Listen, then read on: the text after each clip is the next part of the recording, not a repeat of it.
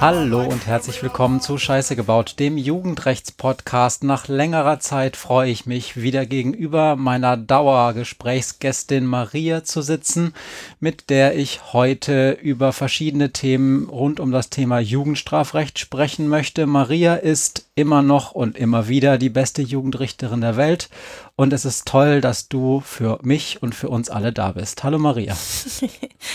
Hi Matze. Matze ist Geschichtenerzähler, Podcaster, Medienmensch, Medienwissenschaftler und gemeinsam machen wir hier zusammen diesen Podcast, weil wir über Jugendliche reden möchten, darüber, was sie so umtreibt, was wichtig für sie ist und ob die wirklich immer so viel Scheiße bauen.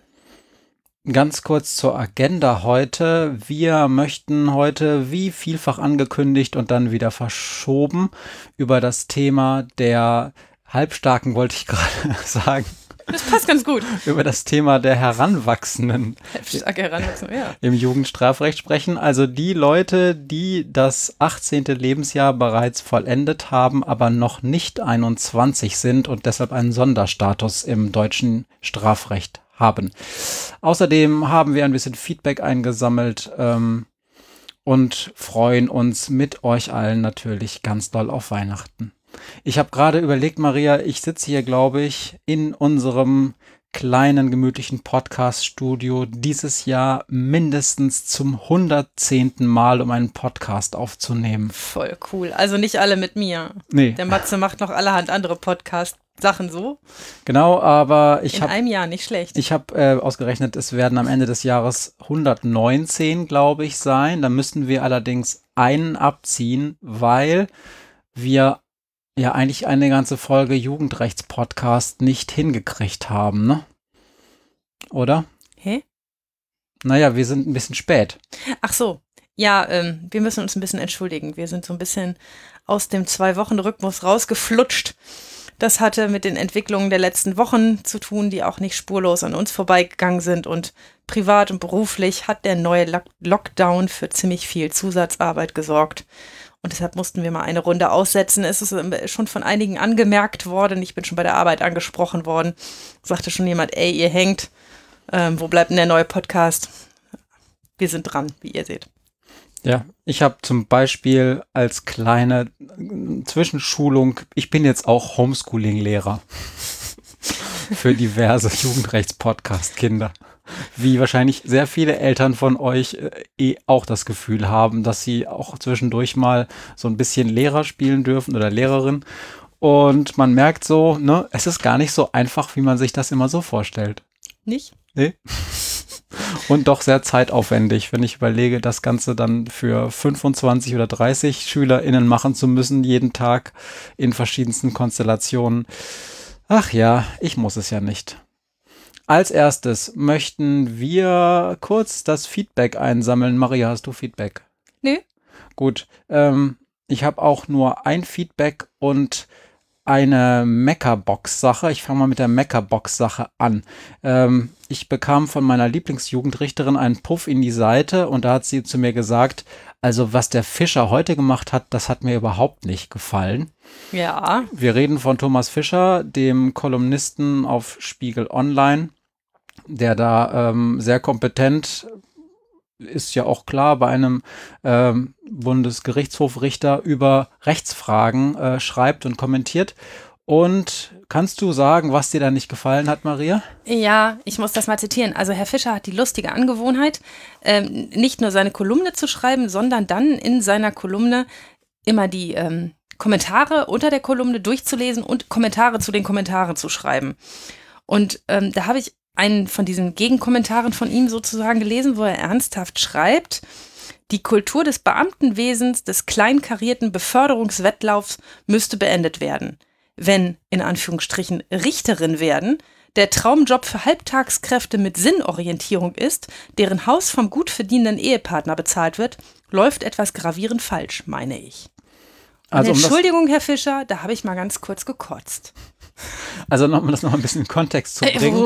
Es ging also grundsätzlich erstmal, es ist ja immer die Frage der Ausstattung und auch wie man sich, ob man sich als Jurist, als Richterin dann vor allen Dingen ähm, immer an alle formalen Vorgaben halten muss, weil es gibt auch so viel zu tun und manchmal ist es ja vielleicht auch ganz sinnvoll, ähm, pragmatisch an die Sachen heranzugehen und nicht immer nach Lehrbuch und nochmal, ne, also es, das kennt jeder aus seinem Berufs, beruflichen um Umfeld, man kann es so machen oder auch so und Lösung A ist die super, super, super, super korrekte und Lösung B ist auch okay und ist auch in 99 Prozent der Fälle vom Ergebnis her im Prinzip das gleiche.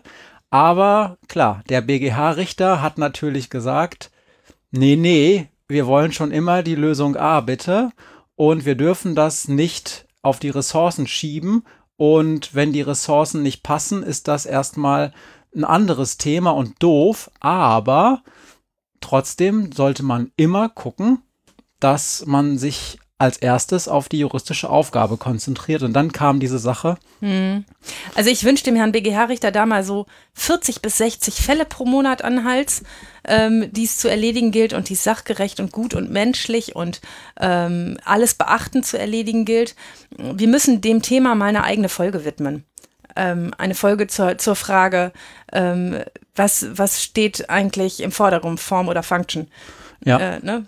das schon. Und ich glaube auch ehrlich gesagt, dass du mit ganz vielen Dingen, die er da fordert, auch gar ja, nicht, gar nicht, also dass du da auch mit d'accord gehst, aber er wählt nun ausgerechnet als Beispiel für jemanden, der sich dann, dann hinsetzt und irgendwann meckert und sagt, ich kann nicht mehr. Halbtagsrichterinnen mit Sinnorientierung. Da, genau, ja. wenn Richterin mhm. werden der Traumjob Job für Halbtagskräfte mit Sinnorientierung ist. Also so nach dem Motto, ja, sie möchte halt Richterin sein, aber möchte dann auch nach einem halben Tag zu Hause sein, weil da muss sie sich auch noch um Kinder kümmern und vielleicht noch ein bisschen mit ihren Freundinnen shoppen gehen. Ich weiß es nicht genau. Aber dass er ausgerechnet dieses Beispiel dann der Frau, die nur halbtags arbeiten will, nimmt, mhm. das ist, das ist schon ja, ganz schön sexistisch. Ja, weil die harten Kerle, die den ganzen Tag arbeiten, die kommen nicht auf so blöde Ideen, ja. da pragmatische Dinge zu machen. Das sind die harten Kerle nicht, das sind nur die Frauen. Ja. Ja. Ja, also ich, ne, Herr Fischer wird ab und an mal ähm, vorgeworfen, ein bisschen sexistisch zu sein. Bislang habe ich ihn immer in Schutz genommen und finde seine Kolumne auch in vielen Teilen großartig, aber das mir doch ziemlich sauer aufgestoßen war. Hoffentlich nur ein Ausrutscher in den Kommentaren. Hm. Hm. Gut. Aber dem Vorwurf sehen wir uns ja ab und an mal ausgesetzt. Also so ist es nicht, ne? Und deshalb müssen wir darüber eigentlich auch mal eine Folge machen. Vielleicht mit Herrn Fischer. Ja, ja und dann möchte ich mich, um das jetzt hier dann auch einen Schlussstrich drunter zu ziehen, noch bei dem Kommentator Markus bedanken, der einen ganz äh, tollen Kommentar, wie ich finde, unter unsere letzte Folge, da ging es ja um die Vorfälle von Stuttgart, drunter geschrieben hat. Und das war erstmal stilistisch ganz schön und zweitens hat er auch inhaltlich noch ein bisschen Mehrwert gebracht, weil er noch einmal ähm, im Kon in den Kontext dieser Ausschreitung in Stuttgart diese ähm, äh, Vorfälle rund um diese George Floyd-Sache in den USA gebracht hat. Das hatten wir tatsächlich, glaube ich, nicht erwähnt, äh, nee. zumindest nicht in, in diesem Kontext, ist aber tatsächlich vielleicht ein ganz guter Hinweis, weil im Sommer, als dann in, äh, diese jugendlichen, jungen Erwachsenen vielleicht in Stuttgart in dieser einen Nacht zur Steil gegangen sind, da kochte dieses Thema noch hoch. Und wir haben ja mit Daniela durchaus besprochen, dass darunter auch viele oder einige zumindest mit Migrationshintergrund waren und dass die auch das Gefühl haben, von der Polizei ähm, nochmal doppelt und dreifach kontrolliert zu werden wie andere. Und ja, und da gab es die Bilder im Fernsehen und im Netz ähm, von diesen Aufständen in den USA, von, von auch der brutalen, relativ brutalen Behandlung durch ähm, die amerikanische Polizei. Ähm, ja, genau. Das war, hat bestimmt seinen Anteil getan. Also vielen Dank für den Hinweis. Ja, ja das wollte ich nur machen, um das abzubinden. Ansonsten äh, habe ich jetzt kein Feedback mehr. Ich habe wahrscheinlich wieder drei Millionen Feedbacks vergessen. es ist auch schon wieder ein bisschen her. Wir versuchen jetzt. Äh, wieder pünktlich oder, oder wieder regelmäßiger zu erscheinen. Und ich habe gerade zu meinem zu meiner Freude gehört, dass das hier gar nicht die letzte Folge in diesem Jahr nee, ist. Nee, also wir machen auf jeden Fall noch eine und äh, wenn es uns ganz reitet, auch zwei, aber das wird ein bisschen knapp, glaube ich. Ja. ja. Dann lass uns mal ins Thema einsteigen. Ja, nee, ähm, lass uns mich einmal noch kurz was zum Thema Corona sagen. Ich habe ja gerade gesagt, ähm, bis jetzt sind wir glücklicherweise gesund und im, man kann aber auch sagen, dass immer mehr Menschen in unserem nicht ganz nahen, aber doch weiteren Umfeld an Covid-19 erkranken und kann das so erzählen aus meinem Gericht, sitzen wir jetzt im zweiten Lockdown in einer ganz anderen Situation als im Frühjahr, denn unser Justizministerium hat entschieden, dass die Justiz systemrelevant ist und deshalb auch weiterarbeitet und nicht der Betrieb runtergefahren wird. Wir versuchen also, uns so gut wie es geht an Hygieneregeln zu halten, mit Umsicht mit der Situation fertig zu werden, aber wir verhandeln weiter. Und das klappt aus meiner Sicht ganz erstaunlich gut. Ich hatte das ehrlich gesagt nicht für möglich gehalten, ähm, aber in meinem Gericht arbeiten fast 700 Mitarbeiter und wir haben, wenn ich das richtig, habe letzte Woche nachgefragt, richtig verstanden habe, acht Corona-Fälle und keiner dieser acht Fälle ist im Gericht erkrankt. Und keiner dieser acht Fälle hat irgendwelche Menschen im Gericht angesteckt. Und das ist ja eigentlich schon mal ganz gut, dass das Infektionsgeschehen zumindest bei uns nicht stattfindet, dass man das irgendwie vermeiden kann, wenn man mit Umsicht und Vorsicht und freundlich miteinander umgeht. Ich merke auch, dass die Leute auf den Gängen, die machen sich einander Platz, die warten an der Treppe, äh, bis der eine runtergekommen ist oder der andere hochgegangen ist, und damit man nicht zu dicht aneinander vorbeigeht. Das ist eigentlich ein ganz nettes. Genau, da möchte ich auch noch kurz einhaken in unserer Twitter-Bubble. Hashtag Team Resopal. Das sind also die JuristInnen unter den Hörenden, die beim Staat arbeiten, also ne, wegen des Resopalbodens, entweder als RichterInnen oder äh, StaatsanwältInnen oder äh, äh, sonst äh, wahrscheinlich auch RechtspflegerInnen und so weiter. Da werden tatsächlich auch immer einige hilfreiche Tipps ausgetauscht, zum Beispiel zum Thema, wie formuliere ich eine Verschiebung äh, eines ähm, Prozesses wegen Corona. Also das muss dann ja auch rechtlich haltbar sein. Man darf ja nicht einfach so nach Gutdünken, nach Gutsherrenart einfach so einen Prozess aussetzen, der terminiert ist und wo es ja auch bestimmte Fristen und so weiter gibt. Und da, da gibt's auch Thema, ähm, ähm, Tipps zum Thema Lüften und wie man äh, die Raumbelastung mit Aerosolen mit Hilfe von CO2-Ampeln und so ähm, messen kann, denn Team Resopal hat nicht so viele finanzielle Mittel und man ist ja mal ganz froh, wenn man, wenn man für billig Geld irgendwelche Lösungen findet. Danke dafür. Ich antworte darauf äh, relativ wenig, aber es wird viel davon an Maria weitergegeben und ich finde es toll, dass sich auch der Staatsdienst, die Juristinnen im Staatsdienst da kreativ austauschen. Ja, das ist auch relativ wichtig, ne? Denn wenn man in diesen Momenten wie jetzt weiter verhandelt, ich habe letzte Woche und in der kommenden Woche zwei Haftsachen zu verhandeln, habe eine schon verhandelt, habe die nächste nächste Woche zu verhandeln. Das wäre recht schwer erklärbar, wieso wir jetzt hier dicht machen und Haftsachen nicht mehr verhandeln vor Weihnachten und die Leute länger in Untersuchungshaft sitzen, immerhin ohne ein rechtskräftiges Urteil. Ähm, dann ähm, das wäre relativ schwer erklärbar, wenn man einfach sagt, ich habe jetzt so Angst, dass ich mich irgendwo anstecke, ähm, deshalb kann ich leider nicht mehr verhandeln. Und auch in den anderen Verfahren bin ich eigentlich ganz froh, dass wir weiter verhandeln, dass wir den jungen Menschen signalisieren können, wir machen hier weiter, wir verlieren euch nicht aus dem Blick, wir verlieren aber auch nicht aus dem Blick, was ihr für Straftaten begangen habt. Denn ich fürchte, der, die Lernkurve bei jungen Menschen wäre recht hoch, ähm, wenn sie merken würden, oh geil, da passiert ja gerade gar nichts. Ähm, und die Lernkurve verläuft ja dann nicht so, dass sie sagen, oh, da passiert dafür dann ja was, sobald die Impfung da ist.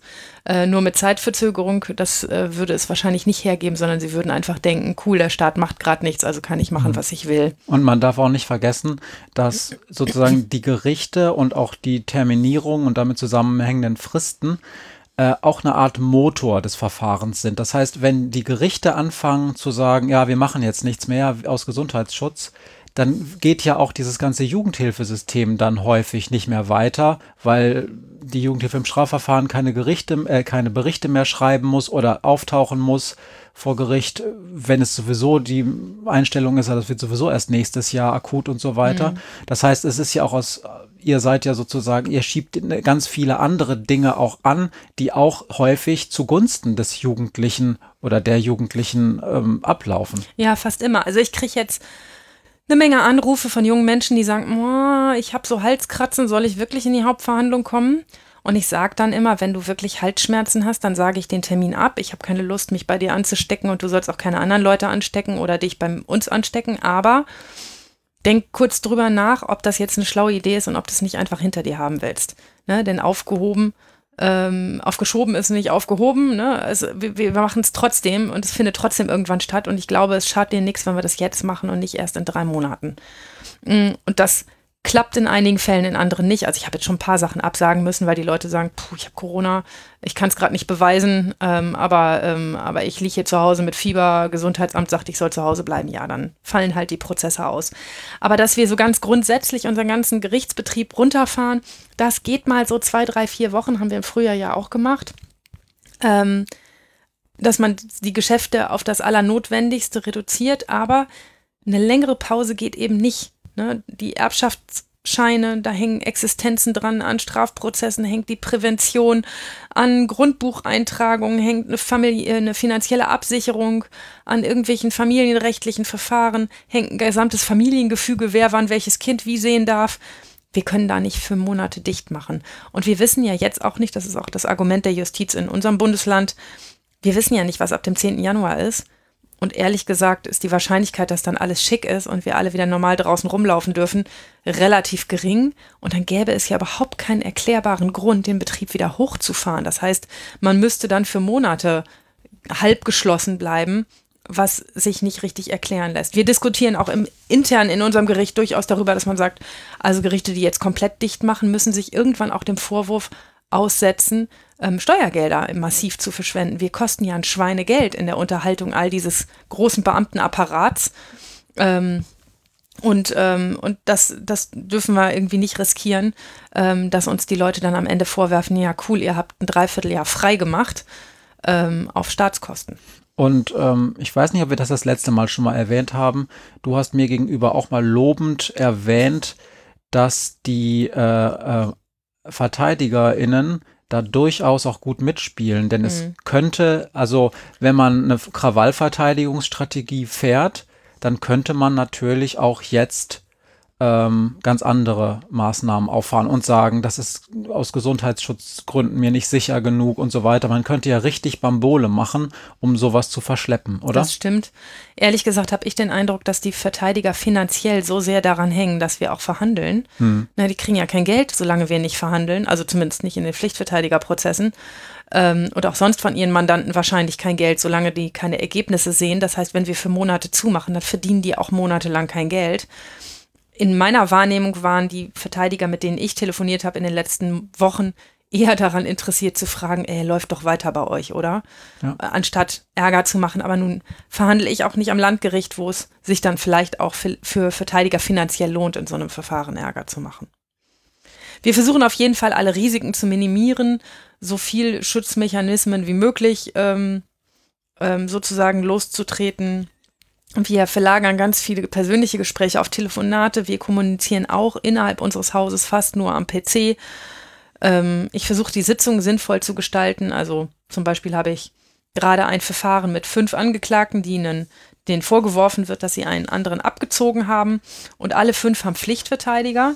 Und ähm, neben diesen zehn sind dann mit mir, der Staatsanwaltschaft, der Protokollkraft, der Jugendgerichtshilfe und eventuell Eltern ganz locker mindestens 20 Leute im Saal und das ist halt im Moment keine gute Idee. Also habe ich das Verfahren aufgesplittet und drei Beteiligte abgetrennt und verhandle jetzt in zwei Abschnitten sozusagen. Das ist strafprozessual nicht richtig schlau und das ist auch inhaltlich nicht richtig schlau, aber ist das Beste, was ich im Moment machen kann.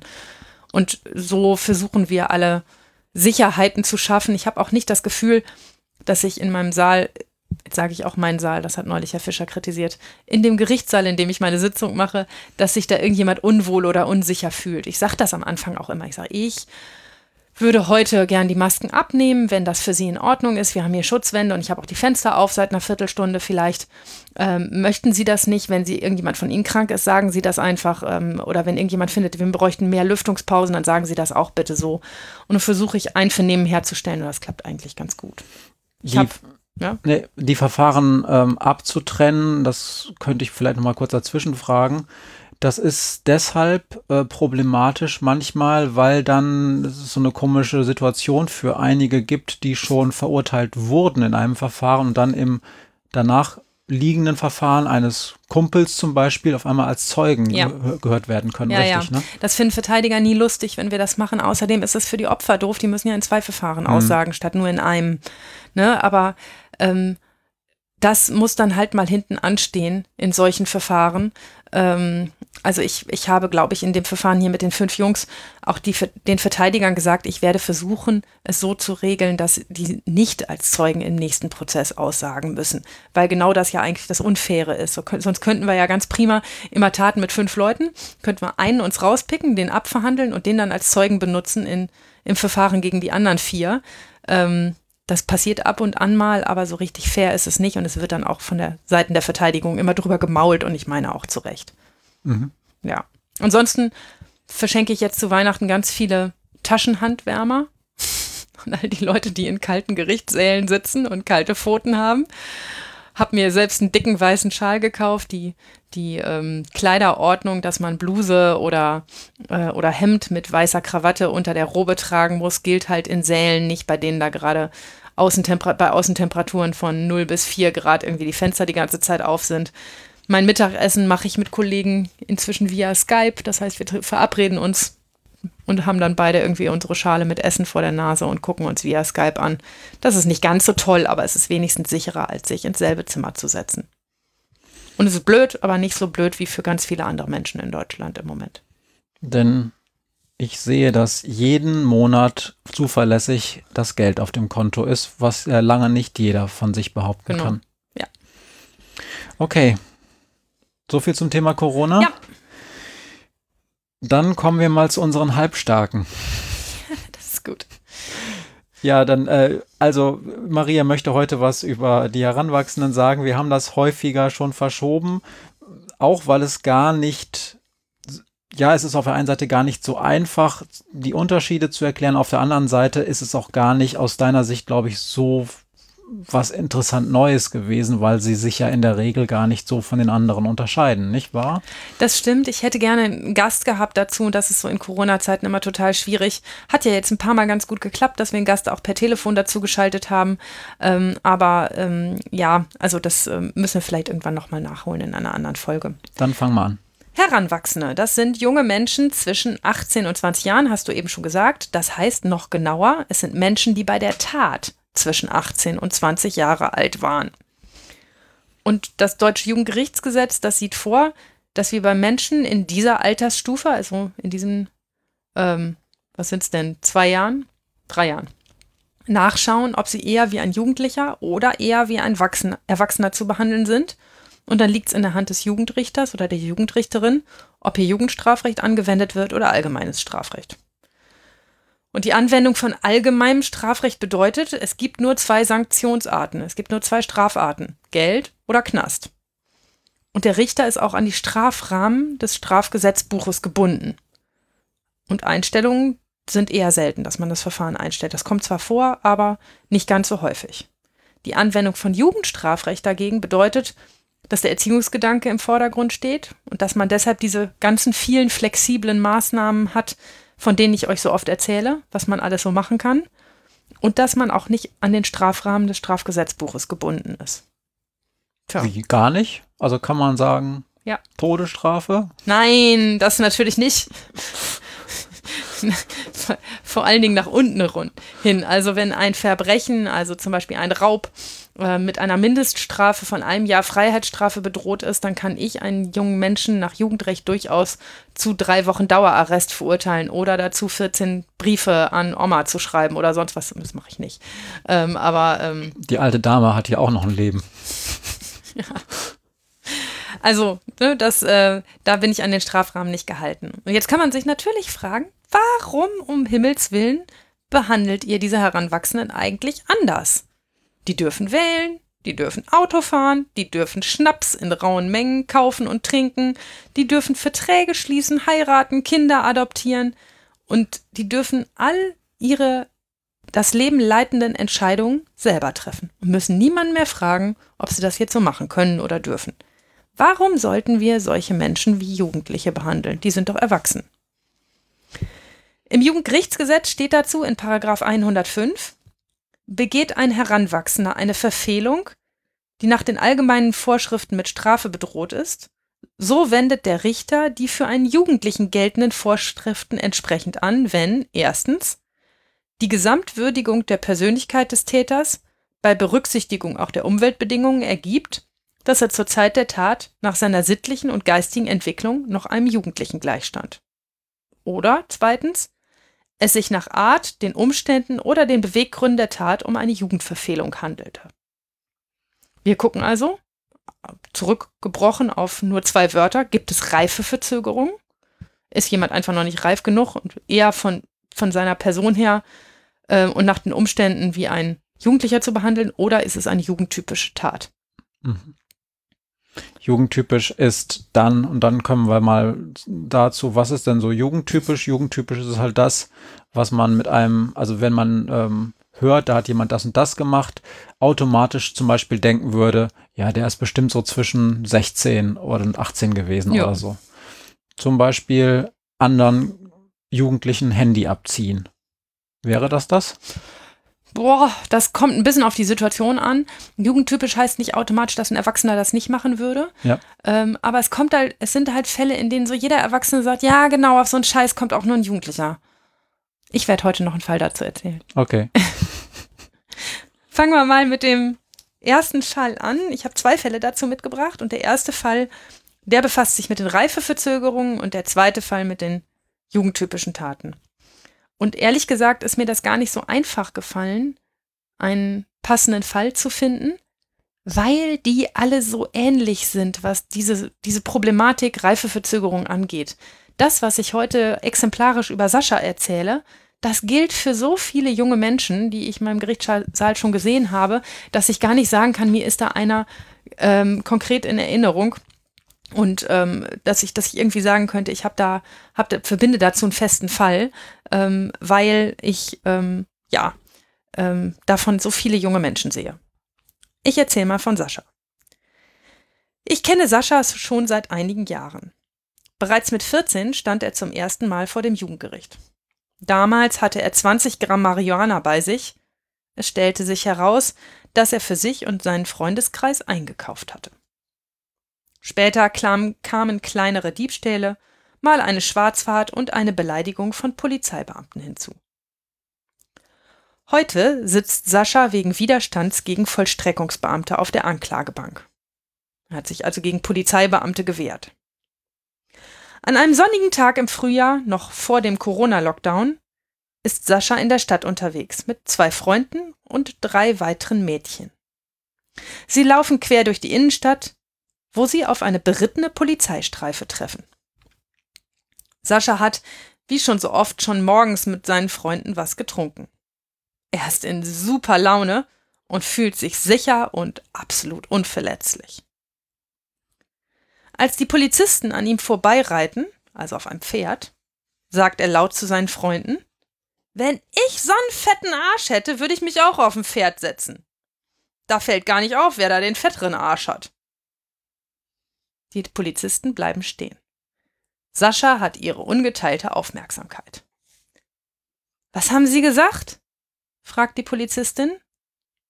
Sascha grinst. Nichts, sagt er.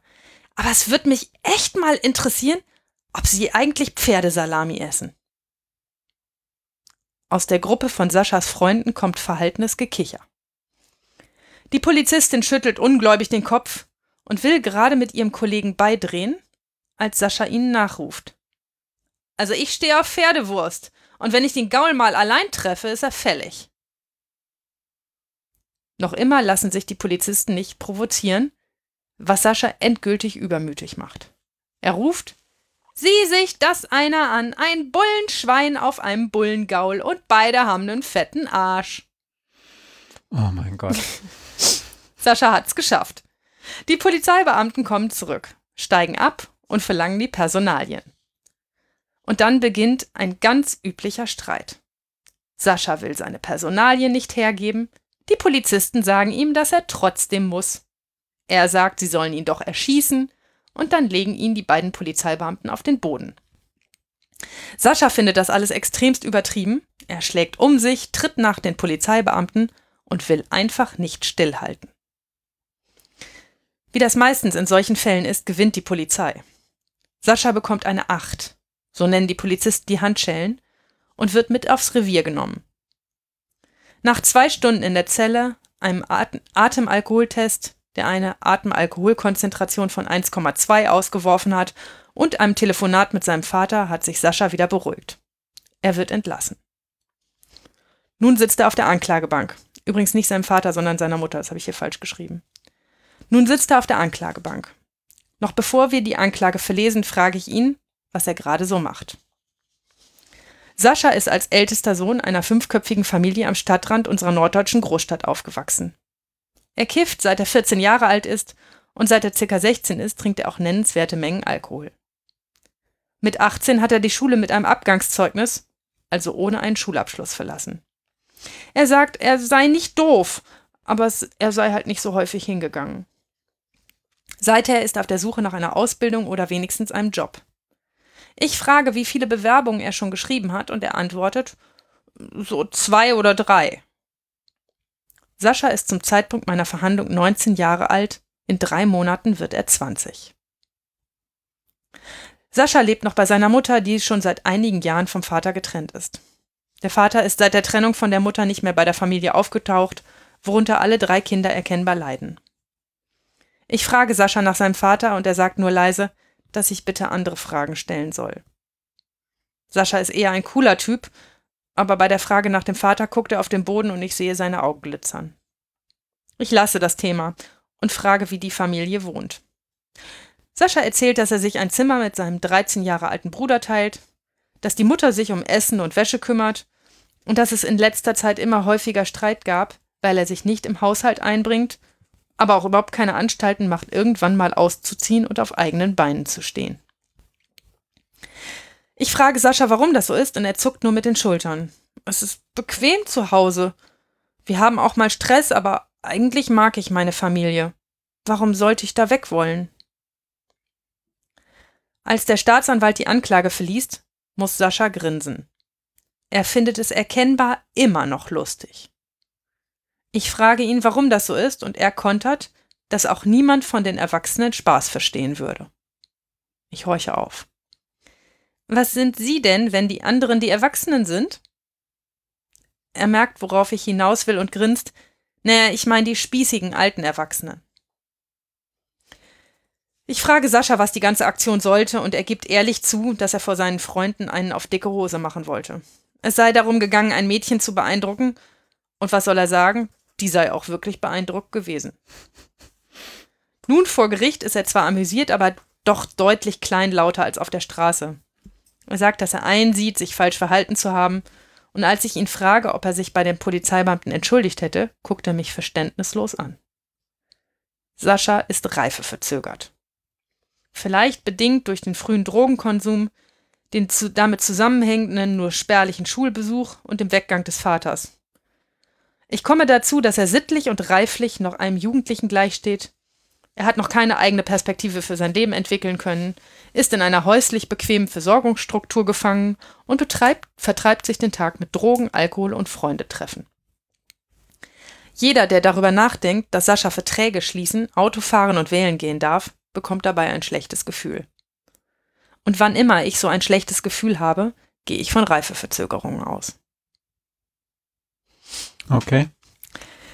Man muss dazu sagen, diese Reifeverzögerung, da ist, ist ein schwammiger Begriff und er ist auch schwierig zu fassen und er kann in vielen unterschiedlichen Dingen liegen.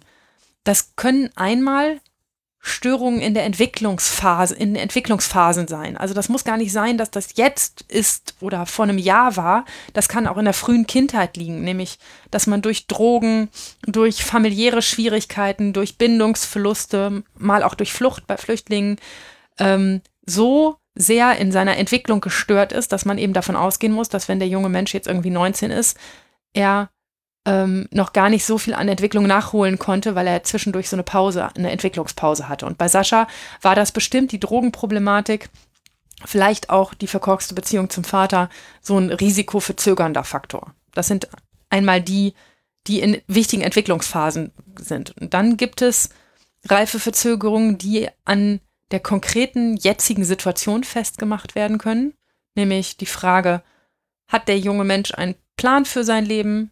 Hat er eine Perspektive? Nimmt er seine Geschicke selbst in die Hand? Versorgt er sich selber oder wird er versorgt? traue ich ihm zu, dass er morgen in einer fremden Stadt in einer ihm zugewiesenen Sozialwohnung klarkäme? Oder weiß ich, das geht schief? Und Sascha, muss man hier sagen, hat absolut keinen Plan. Er lebt im Hotel Mami, er weiß nicht, was er mit seinem Leben anfangen soll. Und er ist auch noch nicht reif genug, um Eigenständigkeit anzustreben. Also irgendwann platzt so einem jungen Menschen ja mal der Kragen und er sagt, ach, jetzt muss ich echt mal hier zu Hause raus. Ich habe keinen Bock mehr, mich von Mama anpfeifen zu lassen. Aber offensichtlich ist das bei Sascha noch nicht der Fall. Kann natürlich auch an Mami liegen, ne? Also Klar, das. wenn das auch super bequem da ist, logisch. Mh. Aber wir hatten auch bequeme Mamis.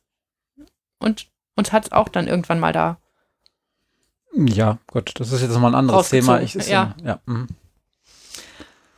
Und schließlich, also das ist das Letzte in den, im Thema Reifeverzögerung, kann es auch in der konkreten Persönlichkeit des jungen Menschen Reifeverzögerungen geben.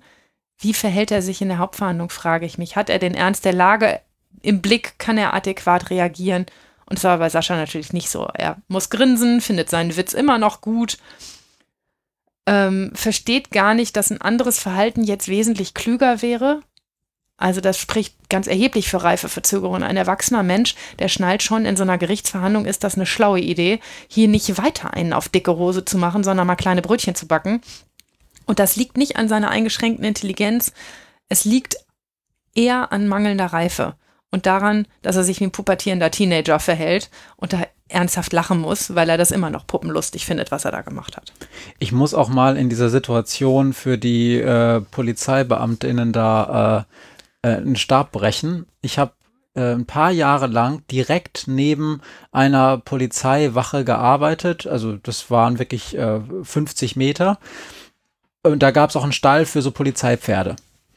Und da konnte ich halt beobachten, wie die sich auch um diese Viecher kümmern jeden Tag und was das für eine Arbeit ist und was da auch für, für eine Liebe dahinter steckt. Denn diese, ähm, diese Pferde, das ist ja nicht, das sind ja nicht irgendwelche Pferde, die sind äh, sehr gut ausgebildet, denn die müssen ja in Extremsituationen auch sozusagen allem standhalten, also auch in Demo Demonstrationen da stehen und nur was tun, wenn der Polizist oder die Polizistin was sagt. Das ist also wirklich, da steckt eine Menge Liebe und Arbeit drin in diese Pferde, die in diese Pferde dann auch investiert wird und dann zu sagen, hö, hö, isst du eigentlich Pferdewurst, das ist nicht nur ein doofer Spruch, sondern es geht ja wahrscheinlich so einer Reiterei-Polizistin oder so einem Polizisten auch so richtig ins Mark, weil der sich so denkt, Alter, das ist hier gerade wirklich Arbeit, was wir hier machen. Ja, das war auch Absicht. Daran sieht man auch, dass Sascha gar nicht blöd ist. Der hat ziemlich schnell den wunden Punkt gefunden. Ja. Ähm, und so einen berittenen Polizisten auf Pferdesalami anzusprechen, ist jetzt einfach mal, kann man auch einfach mal lassen. Ne? Und ähm, man kann sich in dem Fall übrigens auch fragen, ob hier nicht jugendtypische Verfehlung gegeben ist, denn äh, sich den Kick zu geben, völlig ohne Not so einen berittenen Polizisten anzupaulen von der Seite, so lange bis man auf den Boden gelegt wird, ist jetzt auch nicht so Hm. super erwachsen. Ja. Aber ich fand das total bezeichnend, dass Sascha zu mir in der Sitzung gesagt hat, Boah, die Erwachsenen verstehen noch keinen Spaß mit seinen 19 Jahren und einem Keks. Hm, Ja. Ja. D- d- Da können wir, ich weiß nicht, das können wir vielleicht, vielleicht gleich nochmal weiter besprechen, aber es ist natürlich, wenn man sich diesen, diesen Paragraphen und dann diesen ersten Absatz dazu anhört, der da diese jugendtypischen, äh, äh, diese Reifeverzögerung beschreibt, das ist ja auch ganz bewusst wahrscheinlich sehr offen gehalten, ne? Das ist ja erstmal mit wenig äh, Leben gefüllt, da ist wenig Fleisch, dass man sagt, ach, hier finde ich meine drei Kennzeichen, was Reifeverzögerung ist. Ja. Sondern das ist ja. Naja, weil, weil eine Reifeverzögerung an der persönlichen Entwicklung eines einzelnen individuellen Menschen hängt. Und das kann immer mal so, mal so sein. Ne? Also ich kann durchaus bei jemandem, der noch zu Hause seine Wäsche von Mutti waschen lässt und sich das Essen von ihr kochen lässt, davon ausgehen, dass er sich wie ein erwachsener Mensch verhält ähm, und eher wie ein Erwachsener zu behandeln ist. Und manchmal kann es aber auch ein Indiz dafür sein, dass jemand eben gerade noch nicht besonders erwachsen ist. Ich sag mal so, in den 60er Jahren hat das auf jeden Ehemann bis zu seinem Tod zugetroffen, dass er sich zu Hause von Mutti hat bekochen lassen und Wäsche waschen lassen. Ja. Ja. Ja. Also es ist auch Alle immer gesell ja, ist, auch- ist auch immer eine gesellschaftliche Frage. Ja, also ähm, das, es sind so Standardfragen, die wir in der Frage, in der Sache Reifeverzögerung immer stellen, nämlich ähm, wie ist Ausbildung und Schule? Ähm, wie weit ist das gediehen? Gibt es einen Plan fürs Leben? Gibt es irgendwie eine Perspektive? Wo will ich hin? Wie will ich das erreichen? Und das frage ich immer ab und dann frage ich die häusliche Situation ab. Ich habe ja schon ein paar Mal gesagt, für mich ist ein wichtiger Indikator, ob jemand ein Zimmer für sich alleine hat. Ein erwachsener Mensch, der für sich alleine ist, der, ähm, der braucht auch einen Rückzugsraum. Wenn der sich ein Zimmer mit einem 13-jährigen Bruder teilt, dann hat er diesen Rückzugsraum nicht und ist Kind dieser Familie und läuft in dieser Familie auch als Kind mit, egal wie alt er in Wirklichkeit ist. Ja. Vielleicht fühlt er sich auch so, dass er da gar nicht raus will aus der Situation. Ja, kann auch immer ökonomische Gründe haben, aber natürlich. Ja, also er kann ja auch Hartz IV beantragen ne? und, ähm, und dann da ausziehen. Mm, ja, ja, ja. ja We weiß ja selber, dass es nicht so einfach Alter ist mit der, so mit der Bedarfsgemeinschaft und so, ne? Das, mhm. ja. ja. Okay. Tja, und ich habe einen zweiten Fall zu den jugendtypischen Verfehlungen. Dann lass uns den mal machen und dann steigen wir nochmal tiefer ein. Genau. Daniel heißt der Fall. Daniel ist seit einem halben Jahr 18 Jahre alt. Er geht in die 12. Klasse einer Gesamtschule, möchte gerne Abitur machen und weiß noch nicht so recht, ob das klappt. In letzter Zeit ist er nicht so oft in der Schule gewesen. Er hat deshalb großen Stress mit seinen Eltern, die überhaupt nicht verstehen können, wie man seine Chancen im Leben so verhauen kann. Aber das ist Daniel egal. Er will Spaß. An einem heißen Sommertag im August passiert es. Daniels bester Freund Manuel wird 18. Die Clique hat lange vorausgeplant und so ist man zu Beginn der Party gut ausgestattet. Es gibt ein paar Ecstasy-Pillen, vier gut gebaute Joints und jede Menge Alkohol. Die Jungs feiern die ganze Nacht, bis sie um halb drei auf die wirklich coole Idee kommen, mal was richtig doll Verbotenes zu machen. Julian, einer der Jungs, hat Spraydosen mitgebracht und kichernd, torkelnd und lallend fahren sie zusammen mit den Rädern zum alten Güterbahnhof. Sie schleichen sich auf das Bahnhofsgelände, klettern über einen nicht allzu hohen Maschendrahtzaun und turnen über die Gleise. Längst sind sie einem Wachmann aufgefallen, der die Polizei ruft. Als diese eintrifft, stehen sie alle mit Sprühdosen in der Hand vor einem großen Güterzug. Die bisherigen künstlerischen Ergebnisse sind eher so mau. Die Polizei kommt mit mehreren Beamten aus mehreren Richtungen. Als sie die Gruppe der Sprayer ansprechen, lassen die alles stehen und liegen und rennen wie die Wahnsinnigen in alle Richtungen davon und die Polizei hinterher. Auf der Flucht wird Daniel von der Gruppe der anderen abgeschnitten. Er rennt den Bahndamm entlang und weil er nicht mehr so ganz nüchtern ist, stürzt er im vollen Lauf einen Abhang hinunter und mitten rein in eine Brombeerhecke. Hier liegt er, als ihn die Polizeibeamten entdecken, jammernd, über und über mit Stacheln bedeckt, sehr dreckig und ziemlich zerkratzt im Gestrüpp. Er hat sich am Fuß verletzt. Als die Polizei ihn durchsucht, finden sie mehrere Eddingstifte, jede Menge Farbe an seiner Kleidung und in seiner Hosentasche einen Joint. Bei mir ist Daniel angeklagt wegen des Besitzes von 1,5 Gramm Marihuana-Tabakgemisch. Und jetzt frage ich euch, würdet ihr den wie einen Erwachsenen behandeln? Eher nein. Ähm, also ich, äh, ich also äh, interessant ist ja, dass er nicht wegen dieser Spray-Sache ähm, angeklagt wurde und das will ich vielleicht, dass du es nochmal erklärst. Wahrscheinlich hat deshalb weil man es in seinem Fall nicht konkretisieren konnte, dass er wirklich auch so ein Ding selber gehalten hat und auch gespr gesprayt hat. Oder wie muss ich nee, das vorstellen? Nee, es hat ehrlich gesagt noch pragmatischere Gründe. Ähm, es gibt in den Staatsanwaltschaften ähm, spezielle Abteilungen für spezielle Arten von Delikten. Und so gibt es zwar keine Graffiti-Abteilung, aber es gibt eine Betäubungsmittelabteilung. Und ähm, die Polizei hat diese Delikte aufgenommen. Die haben also auf jeden Fall eine Sachbeschädigung wegen Graffiti als Verfahren eingeleitet und ein Verfahren eingeleitet wegen Besitz von Betäubungsmitteln. Und das ist jetzt doverweise nicht beim selben Staatsanwalt gelandet. Das ist ähm, die, der Betäubungsmittelbesitz ist bei Staatsanwalt X aus der Betäubungsmittelabteilung gelandet und das Graffiti Sprayen ist bei jemand anderem gelandet. Und weil die autark nebeneinander herarbeiten, ähm, ist es so weit gekommen, dass nur der Marihuana-Besitz angeklagt war und ich zum Zeitpunkt, als ich das verhandelt habe, noch nicht wusste, was mit den Graffiti-Dosen ist. Aber jetzt, das geht jetzt vielleicht ein bisschen sehr ins Kleine, aber da das sozusagen ja Teil eines ganzen Tatkomplexes ist, müsste das doch im Prinzip zusammen angeklagt werden, oder? Man könnte doch jetzt schlecht sagen, ach, das andere, das kommt jetzt übrigens in vier Wochen, wenn es doch alles eigentlich eine zusammenhängende Handlung ist, oder, oder stimmt das nicht? Man könnte sich erstmal fragen, Also ähm, wenn in einer einzigen Handlung mehrere Straftatbestände verwirklicht werden und man nur einen aburteilt, dann könnte Strafklage für Brauch eintreten. Mhm. Also man könnte dann sagen, oh komm, für die Tat ist er jetzt verurteilt worden. Ähm, das, ähm, das habt ihr, habt ihr verschossen, das Pulver, und da bleibt nichts mehr über für den Rest, der dann noch begangen worden ist. Das könnte zum Beispiel passieren, ist mir auch schon in mehreren Verfahren mhm. passiert. Aber in diesem Fall nicht. In diesem Fall noch nicht. Ehrlich gesagt ist das noch nicht angeklagt und wir haben das Urteil am Ende so gemacht, dass, ähm, dass die, äh, dass das, was dann noch an, an möglichen anderen Straftaten überbleibt, von der Staatsanwaltschaft eingestellt wird. Weil man gesagt hat, jetzt habe ich ihn ja einmal gesehen, wir haben diese Nacht miteinander besprochen und dass die Scheiße gelaufen ist. Und ob ich den, ihn dann noch wegen der Sachbeschädigung ähm, an dem Güterzug verurteile, du hast recht, das wäre auch schwer gewesen nachzuweisen. Er hatte aber so viele Farbflecken. Also man muss dann, man fängt dann an, also wenn sich wirklich jemand dagegen massiv zur Wehr setzt, fängt man an, die Farbflecken an der Kleidung mit den Farbflecken auf dem Güterwagen ähm, abzugleichen und da eine, eine, chemische Analyse machen zu lassen, ob das dieselbe Farbe ist.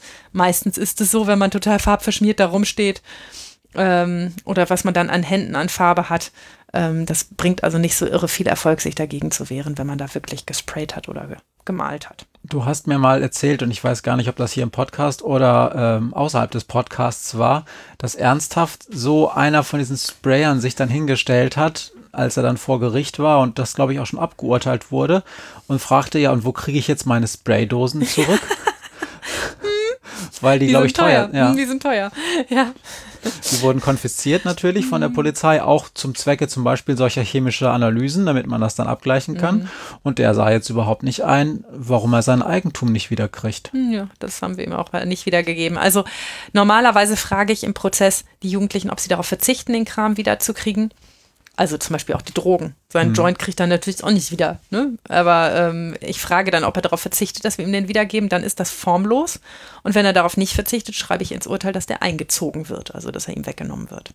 Okay. Aber ansonsten, um deine Frage zu beantworten, ich finde das relativ jugendtypisch. Das ist da schon so, ist. ne? Also bekifft, besoffen mit anderen auf dem 18. Geburtstag auf einem Güterbahnhof rumtouren, dann alle wegrennen wie bescheuert und dabei in eine Brombeerhecke fallen und sich da dann mit jede Menge Beweismitteln erwischen lassen von der Polizei, das ist schon ziemlich jugendtypisch. Mhm. Ja. ja.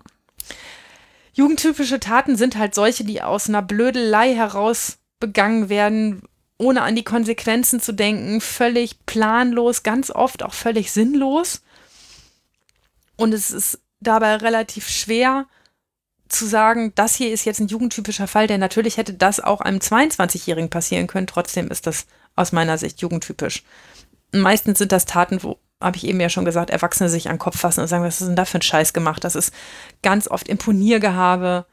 Äh, ne? Äh, das ist äh, vordergründig geht es dann um Mädchen, aber hintergründig eigentlich nur darum, im Balzverhalten mit dem Gegner einmal zu zeigen, wo der Hammer hängt.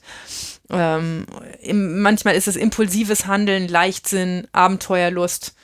Ähm, ja, wenn die Motivation für die Tat eher so von Unreife zeugt. Ich finde es natürlich trotzdem schwierig, diese beiden Komplexe, um das für die HörerInnen nochmal auseinanderzunehmen, also diese Reifeverzögerung oder diese, diese Jugendtypischkeit, ist das ein Wort? Nein. Ähm, auseinanderzuhalten. Ich meine, das muss man ja auch nicht, solange eins davon zutrifft, ist ja auch alles gut.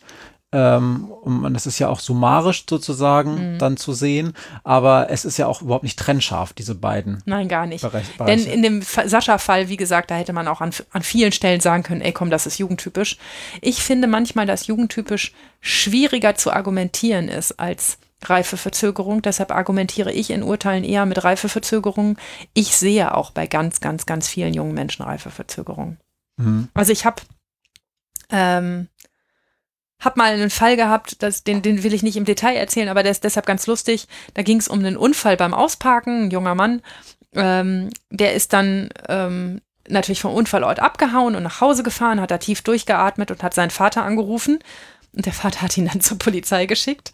Und da war es aber leider schon zu spät. Die Polizei stand schon vor der Tür. Und ich habe den nach Erwachsenenstrafrecht verurteilt, weil seine gesamten Umstände eigentlich sehr erwachsen waren. Der hatte Abitur gemacht, der war nach dem Abi ähm, ins Studium gegangen und war nun gerade zwei Auslandssemester in Oxford gewesen. Ähm, und für mich war der erwachsen. Der Verteidiger ist aber in Berufung gegangen und hat das Ganze vom Landgericht überprüfen lassen. Und die haben dann am Ende entschieden, ähm, dass er nicht erwachsen ist, ähm, mit, dem, mit der Begründung, dass der Anruf bei seinem Vater von Reifeverzögerung spreche. Dass er also diesen Impuls hatte, als allererstes Papa anzurufen und zu fragen, was mache ich denn jetzt? Ich habe mein Auto angefahren. War der Vater Jurist? Das weiß ich nicht. Ja, das wäre vielleicht noch so eine Frage, ne? denn wenn das zum Beispiel ein Anwalt wäre, dann würde ich den auch noch anrufen, wenn, wenn ich 50 bin. Auf jeden Fall haben die Kollegen sich totgelacht über mich, weil ich nun diejenige in unserem Gericht bin, die, ich will nicht sagen am häufigsten, aber mit am häufigsten bei Heranwachsenden Jugendstrafrecht verhängt. Und das ausgerechnet ich, wenn ich mal einmal Erwachsenenstrafrecht anwende, ähm, dann aufgehoben werde vom Landgericht. Das fanden die Kollegen sehr lustig. Ja, ich frage mich ja auch, ich frage mich ja auch schon, was es denn für äh, den Richter, die Richterin überhaupt für Vorteile hat, Erwachsenen, also äh, keine Reifeverzögerung und keine jugendtypische Tat anzunehmen, weil ähm, du hast es ja ganz zu Anfang gesagt, dein Portfolio an Sanktionen wird ja, wenn du sagst Erwachsenenstrafrecht, mit einem Schwupps äh, mindestens halbiert. Das heißt, als Richterin hast du ja wahrscheinlich wenig konkrete Vorteile, weil du siehst ja die Person und hast vielleicht als kreativ denkender Mensch auch schon drei Ideen im Kopf. Wenn der das war, dann hätte ich schon eine Idee, wie er das in Anführungsstrichen wieder gut machen kann oder was er da für eine Strafe bekommt, aus der er vielleicht was lernt und so weiter und so fort. Das heißt, was hättest du für einen Vorteil, wenn du ihn nach Erwachsenenstrafrecht verurteilst, außer du sagst ganz konkret, ich, das ist halt ein Erwachsener, der arbeitet als, als Buchhalter irgendwo und äh, ist seit einem Jahr verheiratet und wohnt seit vier Jahren mit seiner Freundin schon zusammen, bla, ne? Also ist mhm. unwahrscheinlich, dass er mit unter mhm. 21 schon seit vier, aber also du hast doch keinen Vorteil, sehe ich das richtig? Thomas Fischer würde jetzt dazwischen gerätschen und sagen, Entschuldigung, es geht nicht darum, ob jemand Vorteile oder Nachteile hat, sondern darum, das Gesetz anzuwenden. Ja, ja, ne? aber ich frage aber jetzt ja den, ich frage jetzt ja die, äh, die Richterin an der Front. Also die Richterin an der Front sagt, es hat überhaupt keinen Vorteil, Erwachsenenstrafrecht anzuwenden. Es ist unflexibel. Es ist nur Geld oder Knast. Und selbst bei Erwachsenen ist das doch scheiße. Die haben alle kein Geld. Oder die wenigsten von denen haben Geld. Und dann bleibt am Ende immer nur das Gefängnis. Das ist nicht besonders befriedigend, weil wir doch alle wissen, dass davon nicht weniger Straftaten kommen am Ende. Also, dass einer sich dann besinnt und sagt, ah, nächstes Mal fahre ich nicht schwarz, das ist immer so teuer, wenn Frau X mich verurteilt. Hm. Ne? Ähm, das ist doch blöd. Ähm, ja, und ähm, also ich, ich sehe, es, es gibt ganz selten mal Fälle, in denen es einen Vorteil hat oder einen vermeintlichen Vorteil, wenn nämlich zum Beispiel die Jugendgerichtshilfe sagt, wir sehen erzieherisch überhaupt keine Ansatzpunkte wir sehen überhaupt nichts, wo wir da erzieherisch was machen können. Ja, dann fällt mir natürlich auch nichts mehr ein. Ich habe das leider relativ häufig im Zusammenhang mit jungen Menschen, die nicht ordentlich Deutsch sprechen.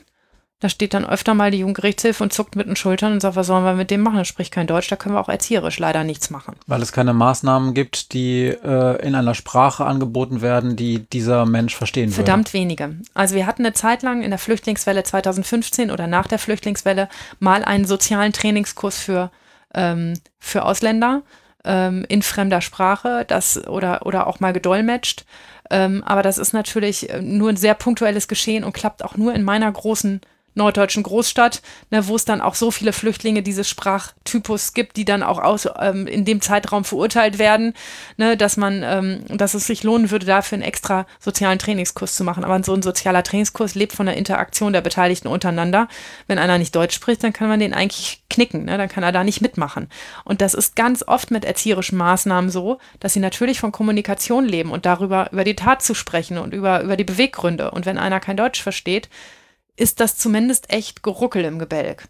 Ich ähm, erinnere mich, dass wir gleich unsere erste reguläre Folge nach der Nullnummer mit diesem Thema mehr oder weniger angefangen haben, weil da ging es um so ein Positionspapier der CSU damals. Die hatten da gerade dieses Dreikönigstreffen oder so. Mhm. Und ähm, da ging es auch darum, dass Jugendliche, nein, Entschuldigung, heranwachsende Straftäter dann in der Regel doch bitte nach Erwachsenenstrafrecht ja. verurteilt werden sollen. Und ähm, da ist, das haben wir ja schon auseinandergenommen. Es war zwar technisch noch gar nicht so doll und auch sonst war die Folge noch sehr ruckelig, aber hört es euch vielleicht nochmal an. Da haben wir schon über dieses Thema diskutiert. Ich kann mich nur erinnern, dass ich mir damals schon die Frage gestellt habe, naja, es geht doch aber auch um eine gewisse Verlässlichkeit des Rechtsstaats. Wenn ich A mache, dann passiert B. Und ähm, wenn der Richter, die Richterin sagt, ich habe gar keinen Vorteil, wenn ich Erwachsenenstrafrecht anwende, dann wende ich halt Jugendstrafrecht an und zwar ganz, ganz häufig, weil das ist doch eigentlich besser. Für mich ist es besser, vermeintlich für den Jugendlichen ja auch, weil ich eine passendere Sanktion finde. Aber damit kann das Gesetz dann ja quasi oder läuft ja die Bemühung des, in Anführungsstrichen, des Gesetzes, äh, wird dann unterlaufen, dir zu sagen, was dein Rahmen ist, oder? Naja, das ist immer so, wenn im Gesetz unbestimmte Rechtsbegriffe mhm. stehen, nach seiner sittlichen geistigen Entwicklung einem Jugendlichen gleichstehen. Ja, das ist eben deutungsfähig. Und ähm, manchmal, manchmal ist es so, dass mir auch schwant im Prozess, man könnte jetzt in beide Richtungen gut argumentieren. Man könnte diesen jungen Menschen zu einem Erwachsenen machen, man könnte ihn auch zu einem Jugendlichen machen, je, je nachdem, wie man argumentieren möchte. Und dann entscheide ich mich natürlich für die Sanktion und Sanktionsart, die mir am sinnvollsten erscheint. Hm. Ich habe mich neulich auch bei einem jungen Menschen gegen Jugendrecht und für Erwachsenerecht entschieden, weil ich fand, dass das den höheren Effekt bei ihm haben könnte. Im Hinblick darauf, dass er vielleicht keine Straftaten mehr begeht. Ähm, das, das war ein spezieller Fall. Aber äh, ne, das, ich frage mich einfach, was, was bringt uns weiter nach vorne? Wir wollen doch bei egal wem, wir wollen bei jungen Menschen, aber das wollen wir ja auch bei Erwachsenen, hm. dass sie einfach keine weiteren Straftaten begehen. Das verstehe ich schon, nur äh, dann wäre ja die Argumentation von hinten durch die Brust ins Auge, weil du dir quasi erst die äh, Möglichkeiten und Reichweite und Wirksamkeit der Sanktion überlegst und dann die Tat und die, äh, also und die Jugend, also die Entscheidung, Jugendrechte oder nicht, wird ja eigentlich an der Person oder an der Tat, also an der Person des Jugendlichen oder an seiner Tat festgemacht und nicht unbedingt an der äh, besten Sanktion. Das ist doch richtig. Das ist richtig. Und das funktioniert auch nicht so in so einem zwei oder drei Schritt, wie du das jetzt gerade mhm. schilderst, sondern das ist, ein, ist passiert in der Verhandlung in, in einem Gesamtgefüge. Man sieht den, man kriegt den Eindruck, ah scheiße, der ist doch ein Jugendlicher oder der ist noch ganz schön klein. Manchmal sitzen die da auch und sind 20 und ein Keks und sehen aus wie 15,5. Ja, du sagst also, ja manchmal, das ist so ein Hänfling, da, der ist kleiner als du und schmächtiger und ja.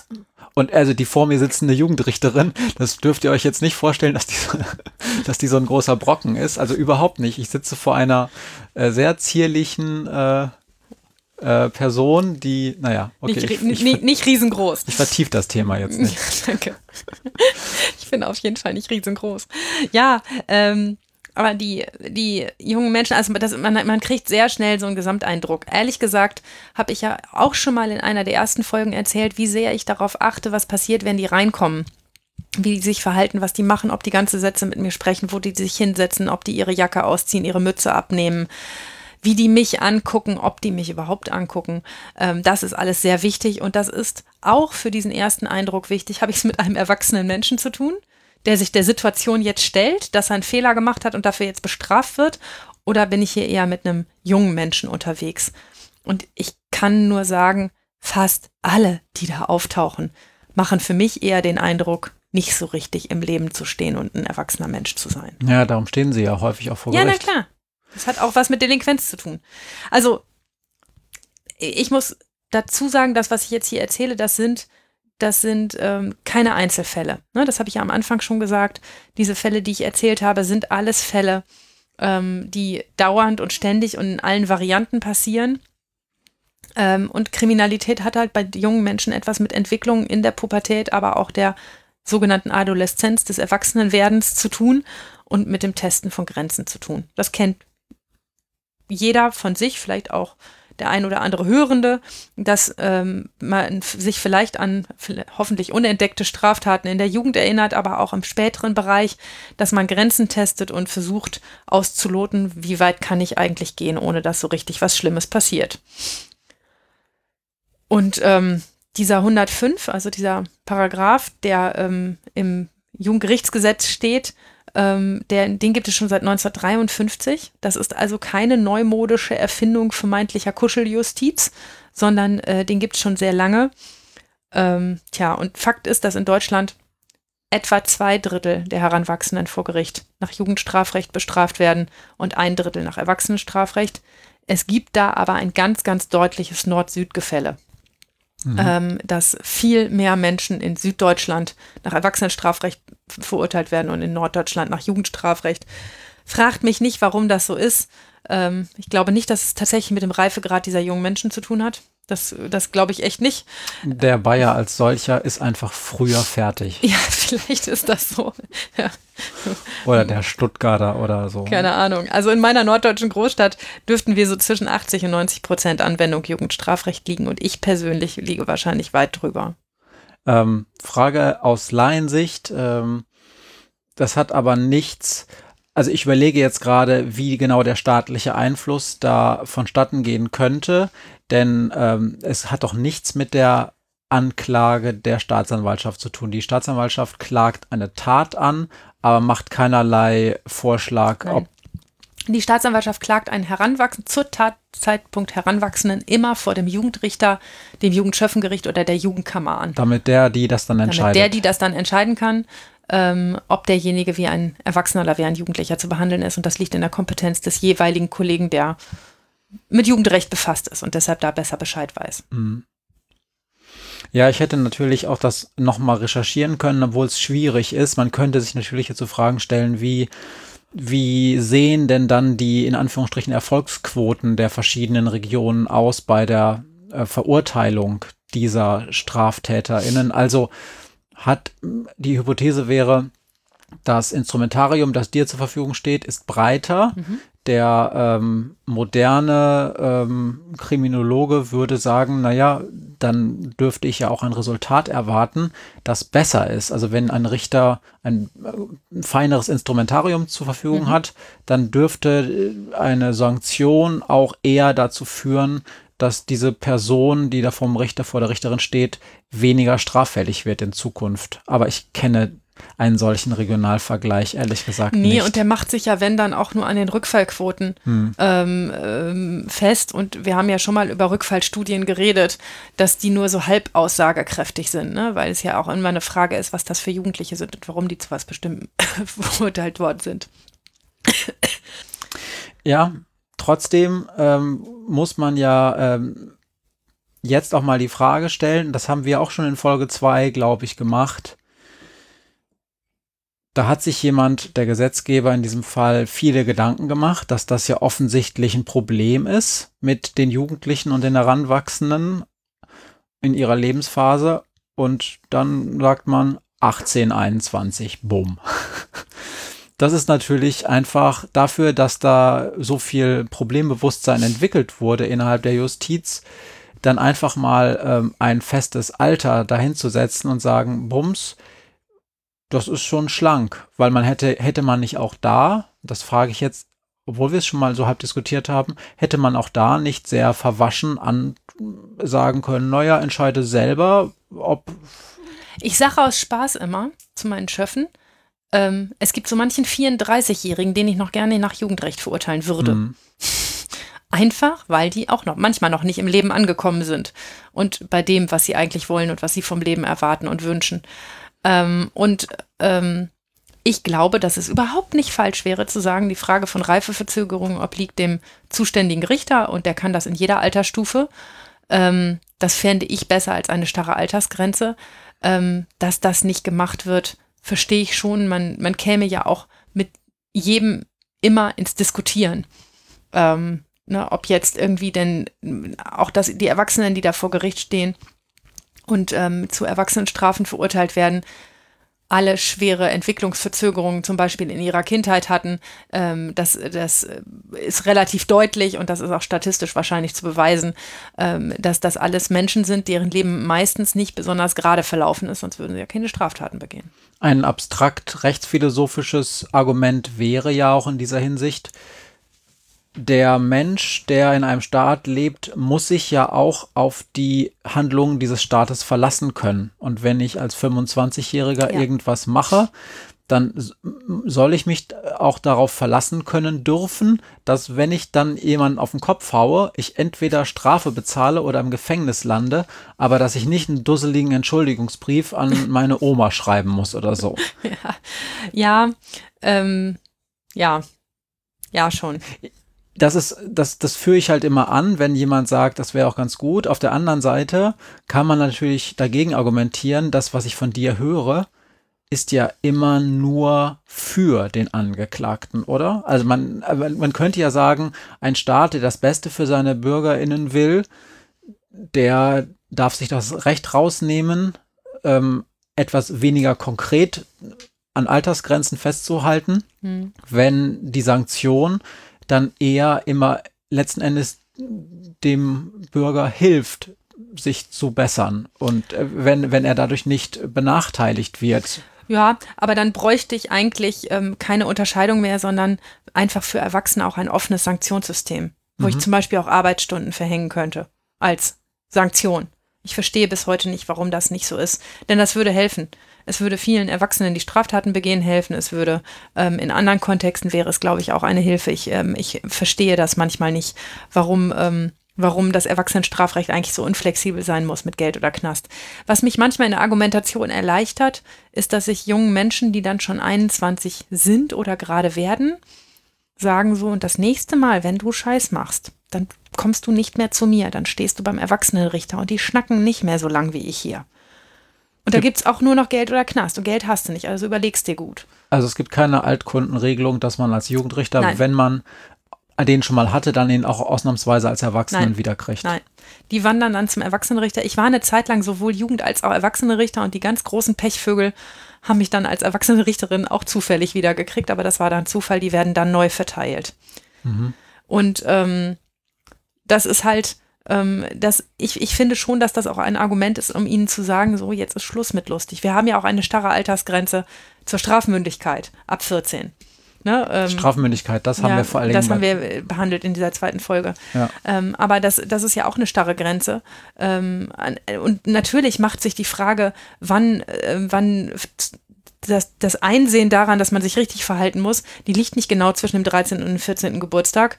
Ne? Und, äh, und die Frage, wann ich ein Erwachsener bin, liegt eben auch nicht zwischen dem 18. und dem 19. Geburtstag. Ja.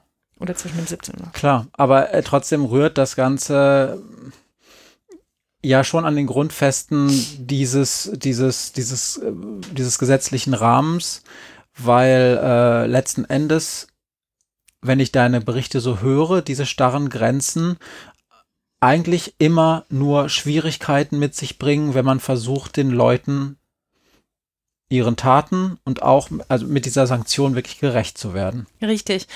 Ja, das, davon bin ich überzeugt und deshalb finde ich auch Erwachsenenstrafrecht so schwierig und auch für mich schwierig, ähm, das täglich gut zu finden.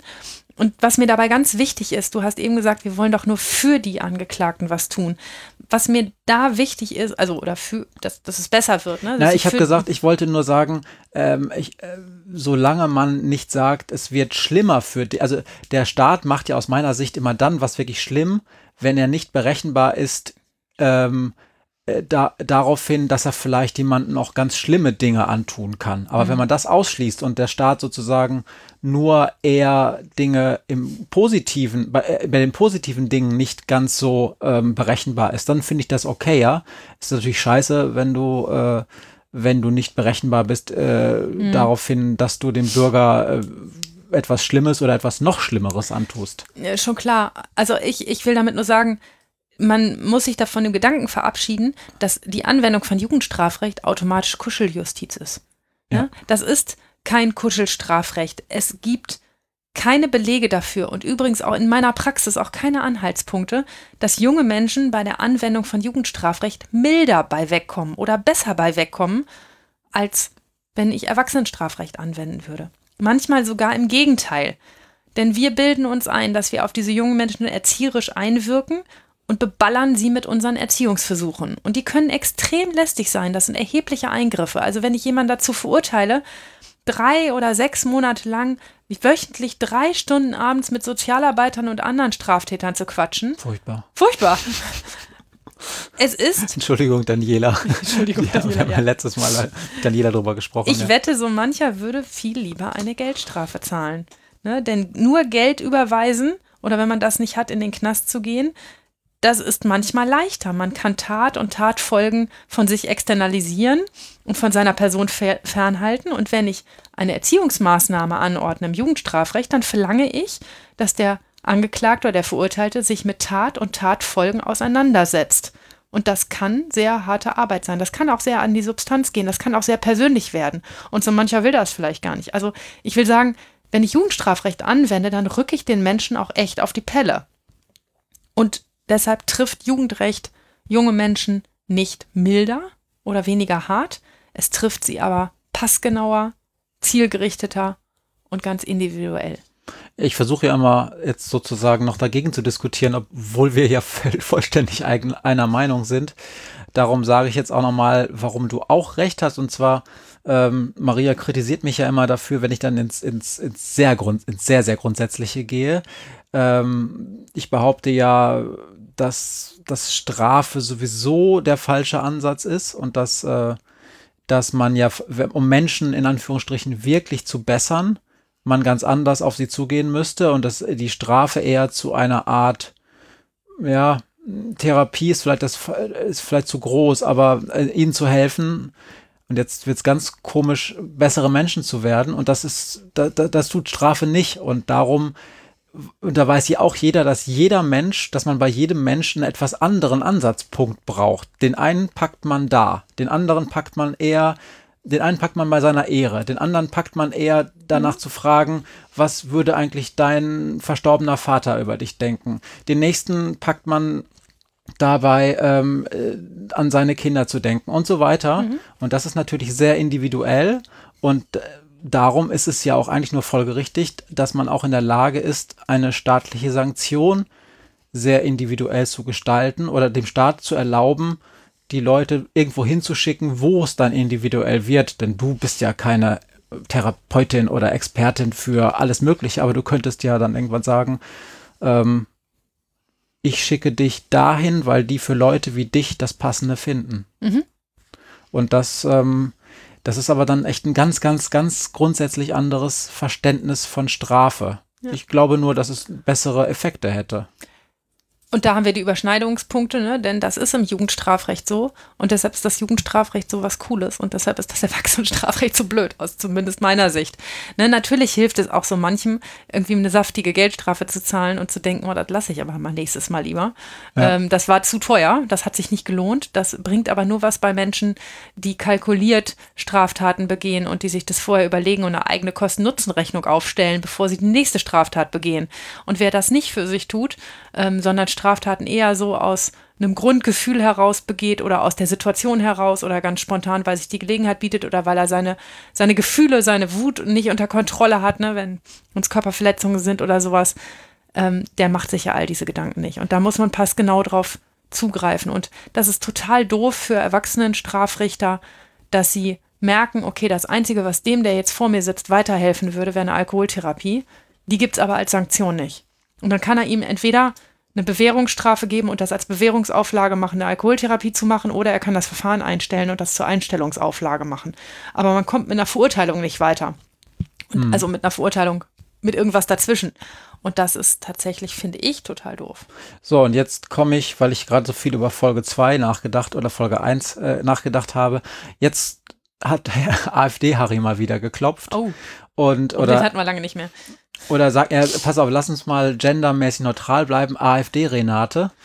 Und AfD-Renate ist Opfer so einer ähm, jugendtypischen Straftat geworden.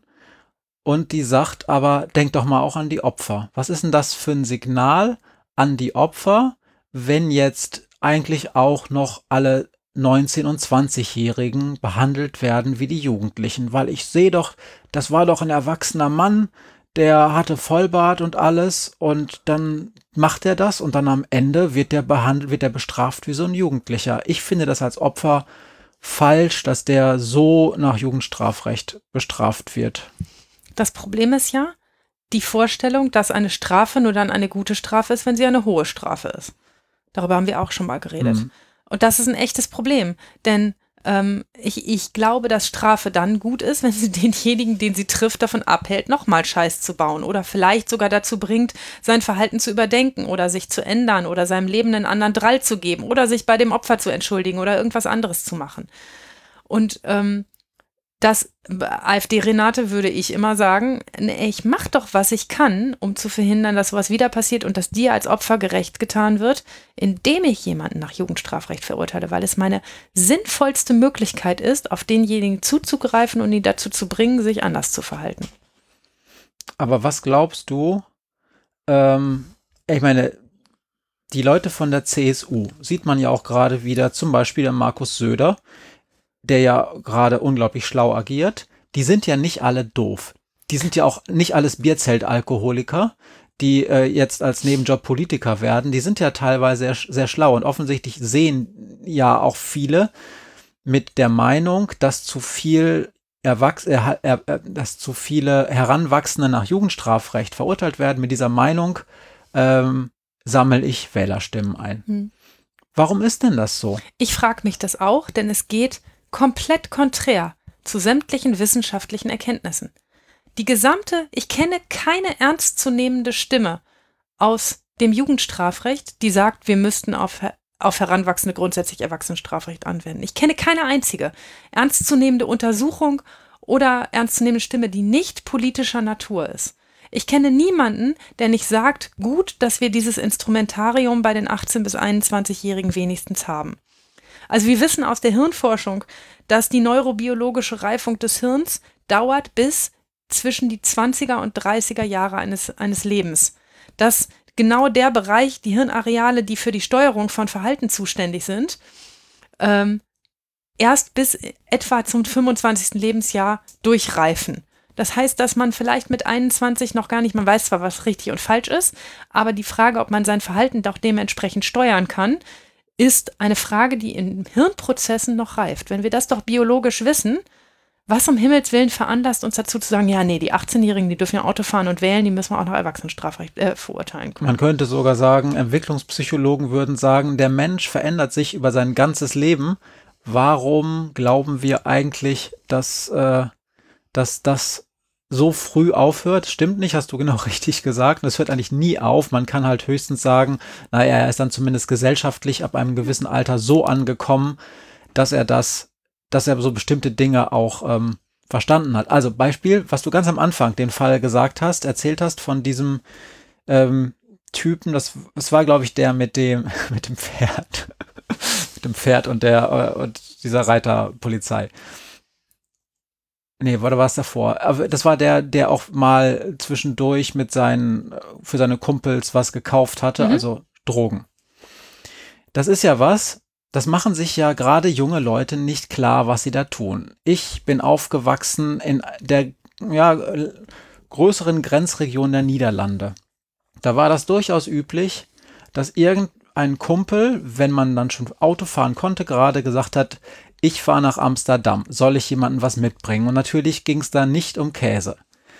Und dann wurde im Freundeskreis fröhlich bestellt, weil der sagte, ich bringe euch was mit, ich äh, bringe euch das zum Selbstkostenpreis mit. Der hat das dann auch, das, das war auch alles in Ordnung. Der hat das auch genau für den Preis bezahlt, äh, für den Preis dann besorgt. Das Problem war nur, wäre dieser Typ erwischt worden, dann wäre das ein richtig fettes Ding geworden, weil der nämlich auf einmal ein dicker Drogendealer äh, gewesen wäre.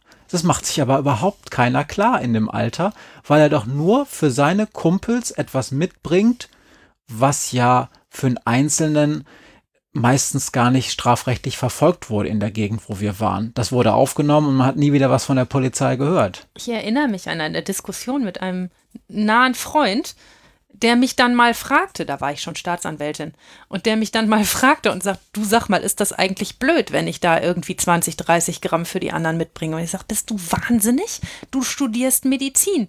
Du willst Arzt werden. Bist du bekloppt? Du kannst doch kein Dealer sein. Du kriegst nie in deinem Leben eine Approbation. Und er mich total verständnislos anguckte, ein schlauer Mensch, mich total verständnislos anguckte und sagt, ja, aber ich kauf doch nur für die anderen. Es ist ja jetzt nicht so, dass ja. ich, ne? ja, genau. Und das ist so, das, das, das passiert dir mit 50 wahrscheinlich nicht mehr, weil du halt äh, schon drei von diesen Stories gehört hast, einfach nur, weil du so alt bist. Ja. Ne? Ähm, aber das passiert dir natürlich auch mit, auch mit 18, wenn du Medizinstudent oder 19, wenn du Medizinstudierender bist. Einfach Ja. nur, weil du einfach die Lebenserfahrung noch nicht hast. Es ist auch so, wenn dann hingewiesen wird auf diese Frage der Geschäftsfähigkeit, ne? Also wenn man sagt, der dürfte doch Verträge schließen, der darf Auto fahren, darf Alkohol kaufen, wieso darf der dann nicht wie ein Erwachsener bestraft werden? Es gibt zahlreiche Vorschriften in Deutschland, die bestimmte Dinge an andere Altersgrenzen knüpfen. Zum Beispiel ist das ganze Sozialrecht und Jugendhilferecht voll mit Vorschriften, die auf junge Erwachsene anzuwenden sind. Also wo Menschen genau in diesem Übergangsstadium zum Erwachsenenwerden und richtig erwachsen sein noch Hilfe vom Staat bekommen. Und das macht sich an dem Alter ähm, fest, das weit über 21 liegt. Es ist zum Beispiel so, dass nach den Erfurter, ähm, nach dem Erfurter Amoklauf ähm, es eine Gesetzesänderung gab, dass wenn man unter 25 ist und eine Waffe kaufen will, man besondere Voraussetzungen erfüllen muss.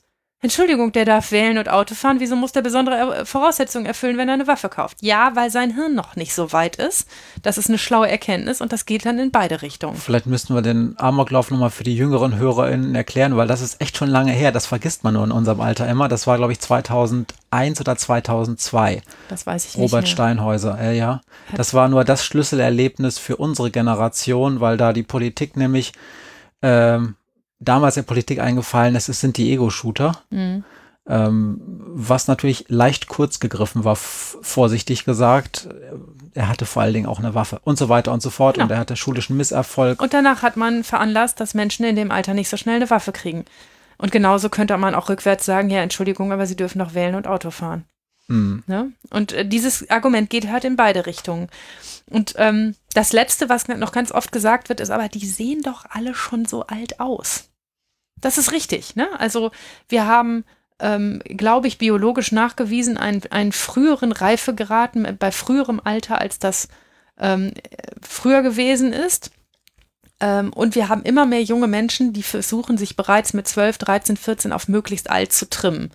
Und das hat was zu tun, so zumindest das, was ich bislang darüber gelesen habe, mit verlängerten Ausbildungszeiten, mit engerer Anbindung an die Eltern, auch mit sozialem und monetärem Wohlstand.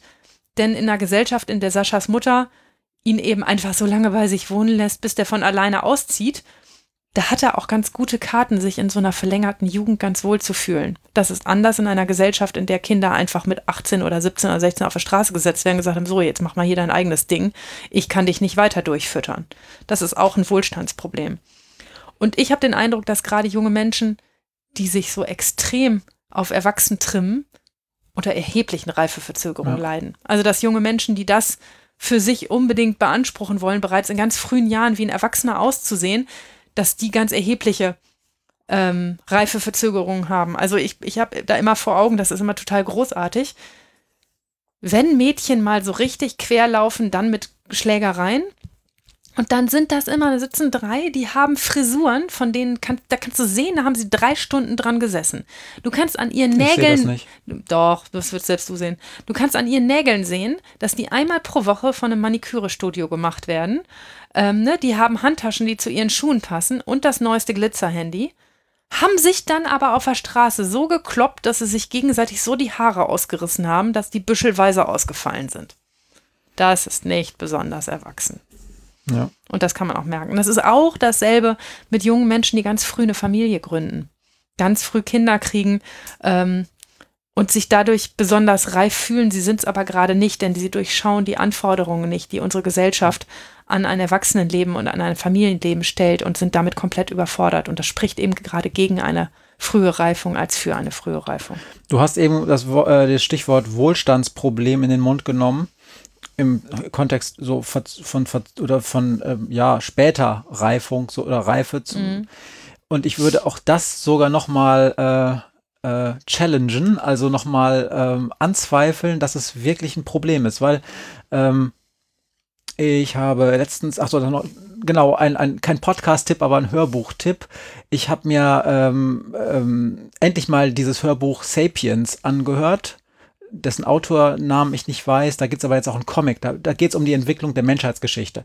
Und ähm, ich verlinke das in den Show Notes. Und äh, da geht es auch darum, dass sozusagen dieses lange Bemuttern oder Bevätern äh, des, des Nachwuchses ja auch ein riesiger evolutionärer Vorteil ist, weil sich ja in der Zeit auch das Gehirn entsprechend noch weiterentwickeln kann und ähm, und das möglicherweise auch gut ist, wenn wir unserem Nachwuchs eine lange Reifezeit geben, weil das für die Intelligenzentwicklung eher förderlich ist. Hm. Und äh, wir sehen auch, dass das ja offensichtlich auch variabel ist. Es, also es wird ja von den Älteren beklagt, in Anführungsstrichen, die sind immer später reif. Und ich würde mal sagen, ja, aber wir leben ja auch länger. Vielleicht ist es auch gar nicht nur schlecht, mhm. wenn wir länger brauchen, bis wir in Anführungsstrichen zumindest fertiger sind, weil wir auch in eine Welt geboren werden, die auch noch komplexer ist als die Welt von vor 40 Jahren. Und zwar insofern komplexer, dass wir viel mehr darüber wissen und auch ganz schön lange brauchen, um mit diesem Wissen uns in diese Welt dann reinzufinden, weil das ist einfach, das, es ist nicht mehr so, dass man halt mit 14 äh, Bäcker oder Friseurin oder Maurer wird und die Schlauen werden halt Lehrer. Also das war noch übrigens noch nie so, aber das ist jetzt noch viel weniger so, als es in den 60ern war. Und man muss dazu sagen, das ist nicht eine Entwicklung der letzten 20 Jahre. Ne? Also ich habe hier noch ein Zitat aus dem Regierungsentwurf von März 1952, äh, also auch echt schon eine Weile her, ähm, zu diesem 105 JGG. Da steht drin, es ist eine gesicherte Erkenntnis der modernen Wissenschaft, dass die charakterliche, insbesondere die sittliche Reifung des jungen Menschen in der Gegenwart mit der körperlichen und intellektuellen Reifung nicht mehr Schritt hält. Ein beachtlicher Teil der Heranwachsenden macht deshalb äußerlich einen reifen Eindruck, während eine eingehende Untersuchung vielfach beweist, dass die sittliche und charakterliche Entwicklung erheblich zurückgeblieben ist. Mhm. Das schreiben die 1952. Also nur so viel dazu, dass ich bei all dem ähm, Södermäßigen, Södermäßigen Schlauheit immer nur sagen kann, Menschen, die fordern, dass wir diese jungen Menschen nach Erwachsenenstrafrecht bestrafen, haben eine politische Agenda. Die mag man finden, wie man sie, wie man sie finden mag. Ähm, ja, das will ich nicht bewerten, aber es hat keine Anbindung an Praxis und Wissenschaft, die das alle miteinander anders sehen. Ja, kann ich bestätigen. Ja. Und das ist leider manchmal ein Problem, dass die Wissenschaft und auch die Praktiker wie du das auch wissen und irgendwann müde werden, es zu erklären, weil die sagen halt irgendwann, und Leute, ich habe es euch schon 20 Mal erklärt und ich mache hier zwischendurch auch noch ernsthafte Wissenschaft und nochmal wieder ähm, zu verteidigen, warum das alles Quatsch ist, was gefordert wird, habe ich keine Lust mehr zu. Aber wir wissen ja von Christian Drosten, dass es immer wieder neu erklärt werden muss. es gibt da offensichtlich immer noch Aufklärungsbedarf und es, man braucht auch immer wieder WissenschaftlerInnen und ExpertInnen, die nicht müde werden, trotzdem nochmal die große Schleife zu drehen. Man muss es auch auch Juristen immer wieder erklären. Also ich höre ganz oft in meinen Jugendprozessen, wenn mal Staatsanwälte da sind, die eigentlich gar nicht so viel Jugendstrafrecht machen, das Argument, ja, der war ja zum Tatzeitpunkt schon 20 Jahre und sieben Monate und war deshalb ziemlich nah dran am 21. Lebensjahr, weshalb ich hier nicht mehr von Reifeverzögerungen ausgehe. Was für ein Quatsch. Also die Frage, wie nah man an der Grenze ist, kann doch kein ausschlaggebender Punkt sein. Das ist doch nur eine statistische Größe. Die kann doch für die Betrachtung eines Individuums überhaupt kein Argument sein. Thomas Fischer würde jetzt vielleicht sagen, denkst du Puppe. ja. Also das riecht mich immer wieder auf. Oder die Frage, dass ähm, ganz oft wird argumentiert, naja, wir machen das mit den Heranwachsenden im Jugendstrafrecht, außer bei Straßenverkehrsdelikten. Weil, wenn sie einen Führerschein haben, müssen wir sie dann, wenn sie Straßenverkehrsdelikte begehen, auch wie, Erwachs äh, wie Erwachsene behandeln. Und das ist total grober Blödsinn. Denkt über den Führerschein nach, wann ihr den ja, ja, erstens das. Denkt darüber nach, wann die Menschen einen Führerschein kriegen können. Ob sie dann vielleicht, wenn sie dafür noch nicht reif sind, oder ob man eine Reifeprüfung für einen Führerschein machen muss. Ja, kann man ja auch mal überlegen. Und es gibt so viele jugendtypische Straftaten ausgerechnet im Straßenverkehr. Ne? Wenn da die schön, die drei 19-Jährigen mit den Riesenkarren, die sie sich irgendwo geliehen haben, ein Rennen fahren durch die Stadt. Hm. Ja. Ja, dann ist das vielleicht jugendtypisch. Ja, ähm, wir sind jetzt ein bisschen äh, weg vom Thema Heranwachsende, aber ihr seht, es hängt alles mit allem zusammen. Und ähm, ich bin froh, dass es diesen Paragraph 105, sagst du? Ja. Wir merken uns, das ist der 105er. dass es den 105er gibt. In welchem Gesetzbuch steht der? Jugendgerichtsgesetz. Das- JGG. Genau. Im Jugendgerichtsgesetz gibt und äh, preisen äh, alle ähm, Mütter und Väter dieser Bewegung, die dann dieses Jugendgerichtsgesetzes äh, Gesetz äh, ins Leben gerufen haben. Das ist noch gar nicht so lange her. Ne? Also das ist erst Anfang des 20. Jahrhunderts dann letzten Endes in Gesetzesform gegossen worden, wenn ich das richtig im Kopf habe. Mhm. Ähm, damit ist der Schwerpunkt vorbei. Ja. Gut, dann haben wir noch Fragen. Oder hast du vorher was? Nö. Äh, ich habe eine Frage und ich will sie dir gleich stellen. Dann, sonst vergesse ich sie wieder. Liebe Maria, wann hast du dich erwachsen gefühlt? Wann hast du so gedacht, okay, jetzt bin ich nicht mehr jugendlich oder so in so einer Zwischenphase, sondern wann, wann, wa- wann, jetzt bin ich erwachsen, jetzt bin ich, also andersrum, man trifft sich auf Fam Familienfeiern, ja so, ne? Äh, Genau. mit, der, mit der Großfamilie und dann glucken, glucken immer so unsere Elterngeneration und dann, und die Kinder glucken an einem anderen Tisch zu, Mhm. zu und man denkt immer so, ähm, die Erwachsenen machen gerade das und das. Und wann hast du aufgehört zu glauben, die Erwachsenen gehen jetzt spazieren? Im Familienkontext noch gar nicht. Okay. Da bin ich immer noch Kind. Also da gibt es immer noch die Differenzierung zwischen den Erwachsenen und uns. Und das ist ja ein bisschen albern, weil wir ja auch schon Anfang 40 sind und selber Kinder haben. Ähm, und das kommt ganz drauf an, in welcher Situation. Also ich habe mich in einigen Lebensdingen sehr früh sehr erwachsen gefühlt. Ähm, also das, die, die Frage, wie, mein, wie ich mein Leben gestalten möchte und was ich will vom Leben ähm, und die wichtigen Entscheidungen, ob ich die alleine treffen kann oder nicht. Ich glaube, das habe ich sehr früh und auch bestimmt sogar mit vor 18 gedacht, dass ich das alleine kann ähm, und mich auch da kompetent gefühlt, sozusagen. Ähm, ich erinnere nur daran, dass ähm, der Matthias und ich, wir haben relativ früh geheiratet. Also wir haben mit 21 geheiratet, in dem Alter, in dem ich anderen Menschen im Moment hier noch nicht zutraue, eigene Entscheidungen treffen zu können. Da habe ich mich ähm, auf jeden Fall dafür reif gefühlt, solche Entscheidungen zu treffen. Aber ich weiß im beruflichen Kontext, also das erste Mal gedacht, jetzt bin ich aber wirklich groß und erwachsen, habe ich, als da ein Schild stand an meiner Tür, wo Staatsanwältin drauf stand. Da war ich ähm, ein bisschen impressed und habe gedacht, ah, jetzt bin ich wirklich groß. Jetzt äh, bin ich wirklich erwachsen, jetzt, jetzt fängt der Ernst des Lebens an. Und das habe ich vorher, wenn man noch in der Ausbildungssituation ist, immer beurteilt und bewertet wird von anderen Menschen, die sagen, das und das machst du richtig und falsch. Ähm, tatsächlich ähm, sehr lange das Gefühl nicht gehabt, äh, nicht mehr der, der Azubi zu sein, der noch ganz viel lernen muss. Ja. Also Ja, kommt jeweils auf die, auf Aber die es- Lebenssituation Es ist an. interessant, dass das auf keinen Fall mit 18 so war. Ne? Oh nein, auf gar keinen Fall. Ja. Wie gesagt, was das Thema angeht, kann ich allein entscheiden, wann ich schlafen gehe. Fand ich mich auch schon mit 16 kompetent. Ich glaube, meine Eltern mich auch. Ne? Oder sogar vorher. Ähm, aber, ähm, oder ob ich mir die Zähne geputzt habe. Aber bei anderen Fragen eben halt auch nicht. Und ich finde es immer ganz interessant, wenn Menschen ähm, bei mir ins Gericht kommen, ähm, die schon älter sind, ähm, zu, deutlich über 20 zum Beispiel, wenn es um Jugendschutzverfahren geht oder sowas, und die dann ihre Eltern mitbringen. Wo man dann merkt, okay, da ist ein junger Mensch, der ist zwar 23, aber hinten sitzt immer noch der Vater und kommt so zum Gerichtsprozess mit, weil er ihn unterstützen will und weil der junge Mensch offensichtlich auch seine äh, Unterstützung einfordert. Hm. Ja. Ja. Könnte man eine Anschlussdiskussion über Helikoptereltern anführen. Aber wir sind ja nicht der, der, der, äh, der Podcast, der hier auch noch diese Fragen beantworten muss. Aber ich finde das immer voll cool, weil ich weiß dann, dass der junge Mensch, der da sitzt, Unterstützung hat. Dass der jemanden hat im Leben, der sich darum sorgt, was mit ihm ist. Das ist, ist ja schon mal ein positiver Punkt. Und das ist ja auch in deinem Kontext eher die Ausnahme, ne? Denn es gibt ja genug Jugendliche, die da leider ohne Eltern Ja, natürlich. müssen. Und ganz viele, die auch noch nicht mal 18 sind und ohne Eltern kommen. ja, krass. Ja. ja. Deine Frage. Kannst du dich an eine jugendtypische Verfehlung erinnern? Ja. Welche? Äh, mehrere.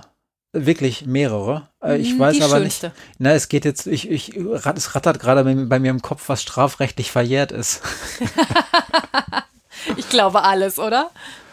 Ähm, wir sind mal, ähm, nachdem ich das erste Mal viel Alkohol oder das zweite Mal viel Alkohol getrunken habe, spazieren gegangen an einer Straße entlang. Und das war auch schon alles, was wir gemacht haben. Das Problem ist, dass unser Spazierweg über mehrere geparkte Mercedes-Taxen führte. Ihr seid Und- über die Autos drüber gelaufen? Ja, und wir haben von dem einen auch ein Souvenir mitgenommen. Jeder. Mhm. Alles klar. Aber das ist so eine typische, ne? Man, Ja. man säuft das Man- erste Mal und was. läuft über Autos drüber. So ein Schwachsinn, ne? Und, Das, auch, und auch, es war auch wirklich dieses, dieses noch typischere in meiner Gegend. Wir hatten ja nichts und es gab auch nichts und es war nachts einfach nur dunkel. Und wenn man das erste Mal besoffen ist, dann will man ja auch das erste Mal rauchen. Und der nächste Au Zigarettenautomat ist gefühlt zehn Kilometer zu Fuß. Also marschiert man los, weil man natürlich auch äh, kein Auto fahren mehr. Entweder durften wir es noch nicht, oder auf jeden Fall wollten wir es nicht. So doof waren wir dann doch nicht. Und dann marschiert man dann halt durch die dunkle Herbstnacht oder Winternacht sogar äh, ein oder zwei Stunden zum nächsten Zigarettenautomaten, der natürlich nicht funktioniert und marschiert wieder zurück, aber marschiert halt auf diesem Weg dann über mehrere Mercedes-Taxen drüber. okay. Ich erinnere mich noch an eine Situation, wo du mal gegen ein Wahlplakat einer nicht zu nennenden Partei getreten hast, weil du es CDU. alles abtreten wolltest. Und es war aber leider nicht aus Pappe, sondern es war so ein Weißblech dahinter und dabei hast du dir einen Fuß gebrochen. Ja, Oder es ein ist, Zeh, ne? Ja, ja, es war, stimmt. Es war, also äh, das ging jetzt gar nicht gegen diese Partei, sondern Die gegen den, den oder die Kandidaten, weiß ich nicht mehr. Äh, da gab es vorher äh, ausländerfeindliche Äußerungen und ähm, das wusste aber die äh, für die Wahlplakat-Logistik zuständige Parteijugend wohl auch, dass man diese Wahlplakate ein bisschen besser schützen muss. Die NPD hat die Dinger immer auf drei Meter an große Ampeln gehängt, dass man da nicht dran kam. Und die CDU hat einfach gedacht, ey, wir machen da einfach Eisen hinter die Plakate. Und dementsprechend, ähm, Ja, da hast du die Strafe gleich abgekriegt. ja, wir haben es dann zurückbestraft und haben dann einfach das ganze Plakat mitgenommen. Ah, okay. Na gut. Ja. Es ist verjährt. Es ist verjährt. Entschuldigung. Okay, Name. so, ähm, das war's, oder? Ja. Mit den zwei Fragen. Was machen wir nächstes Mal, was gefühlt dann ja offensichtlich schon übermorgen ist, wenn du vor äh, Jahreswechsel noch ein oder zwei Folgen machen willst? Mhm, gefühlt übermorgen. Ich weiß noch nicht, was wir machen, aber wir versprechen, dass wir etwas machen. Ob das noch vor Weihnachten sein wird, wahrscheinlich eher zwischen den Jahren. Also Veröffentlichungszeitpunkt definitiv nach Weihnachten. Genau. Deshalb würde ich an dieser Stelle euch allen frohe Weihnachten wünschen wollen und noch keinen guten Rutsch, weil ich glaube, davor hören wir uns nochmal und den wichtigen Wunsch, dass ihr alle möglichst zu Hause bleibt, möglichst sicher mit euren kleinen Familien bleibt und gesund bleibt. Bleibt gesund und bis zum nächsten Mal. Ciao! Tschüss. They say I got to learn, but nobody's here to teach me. If they can't understand it, how can they reach me? I guess they can't, I guess they won't, I guess they front. That's why I know my life is out of luck, fool. Been staying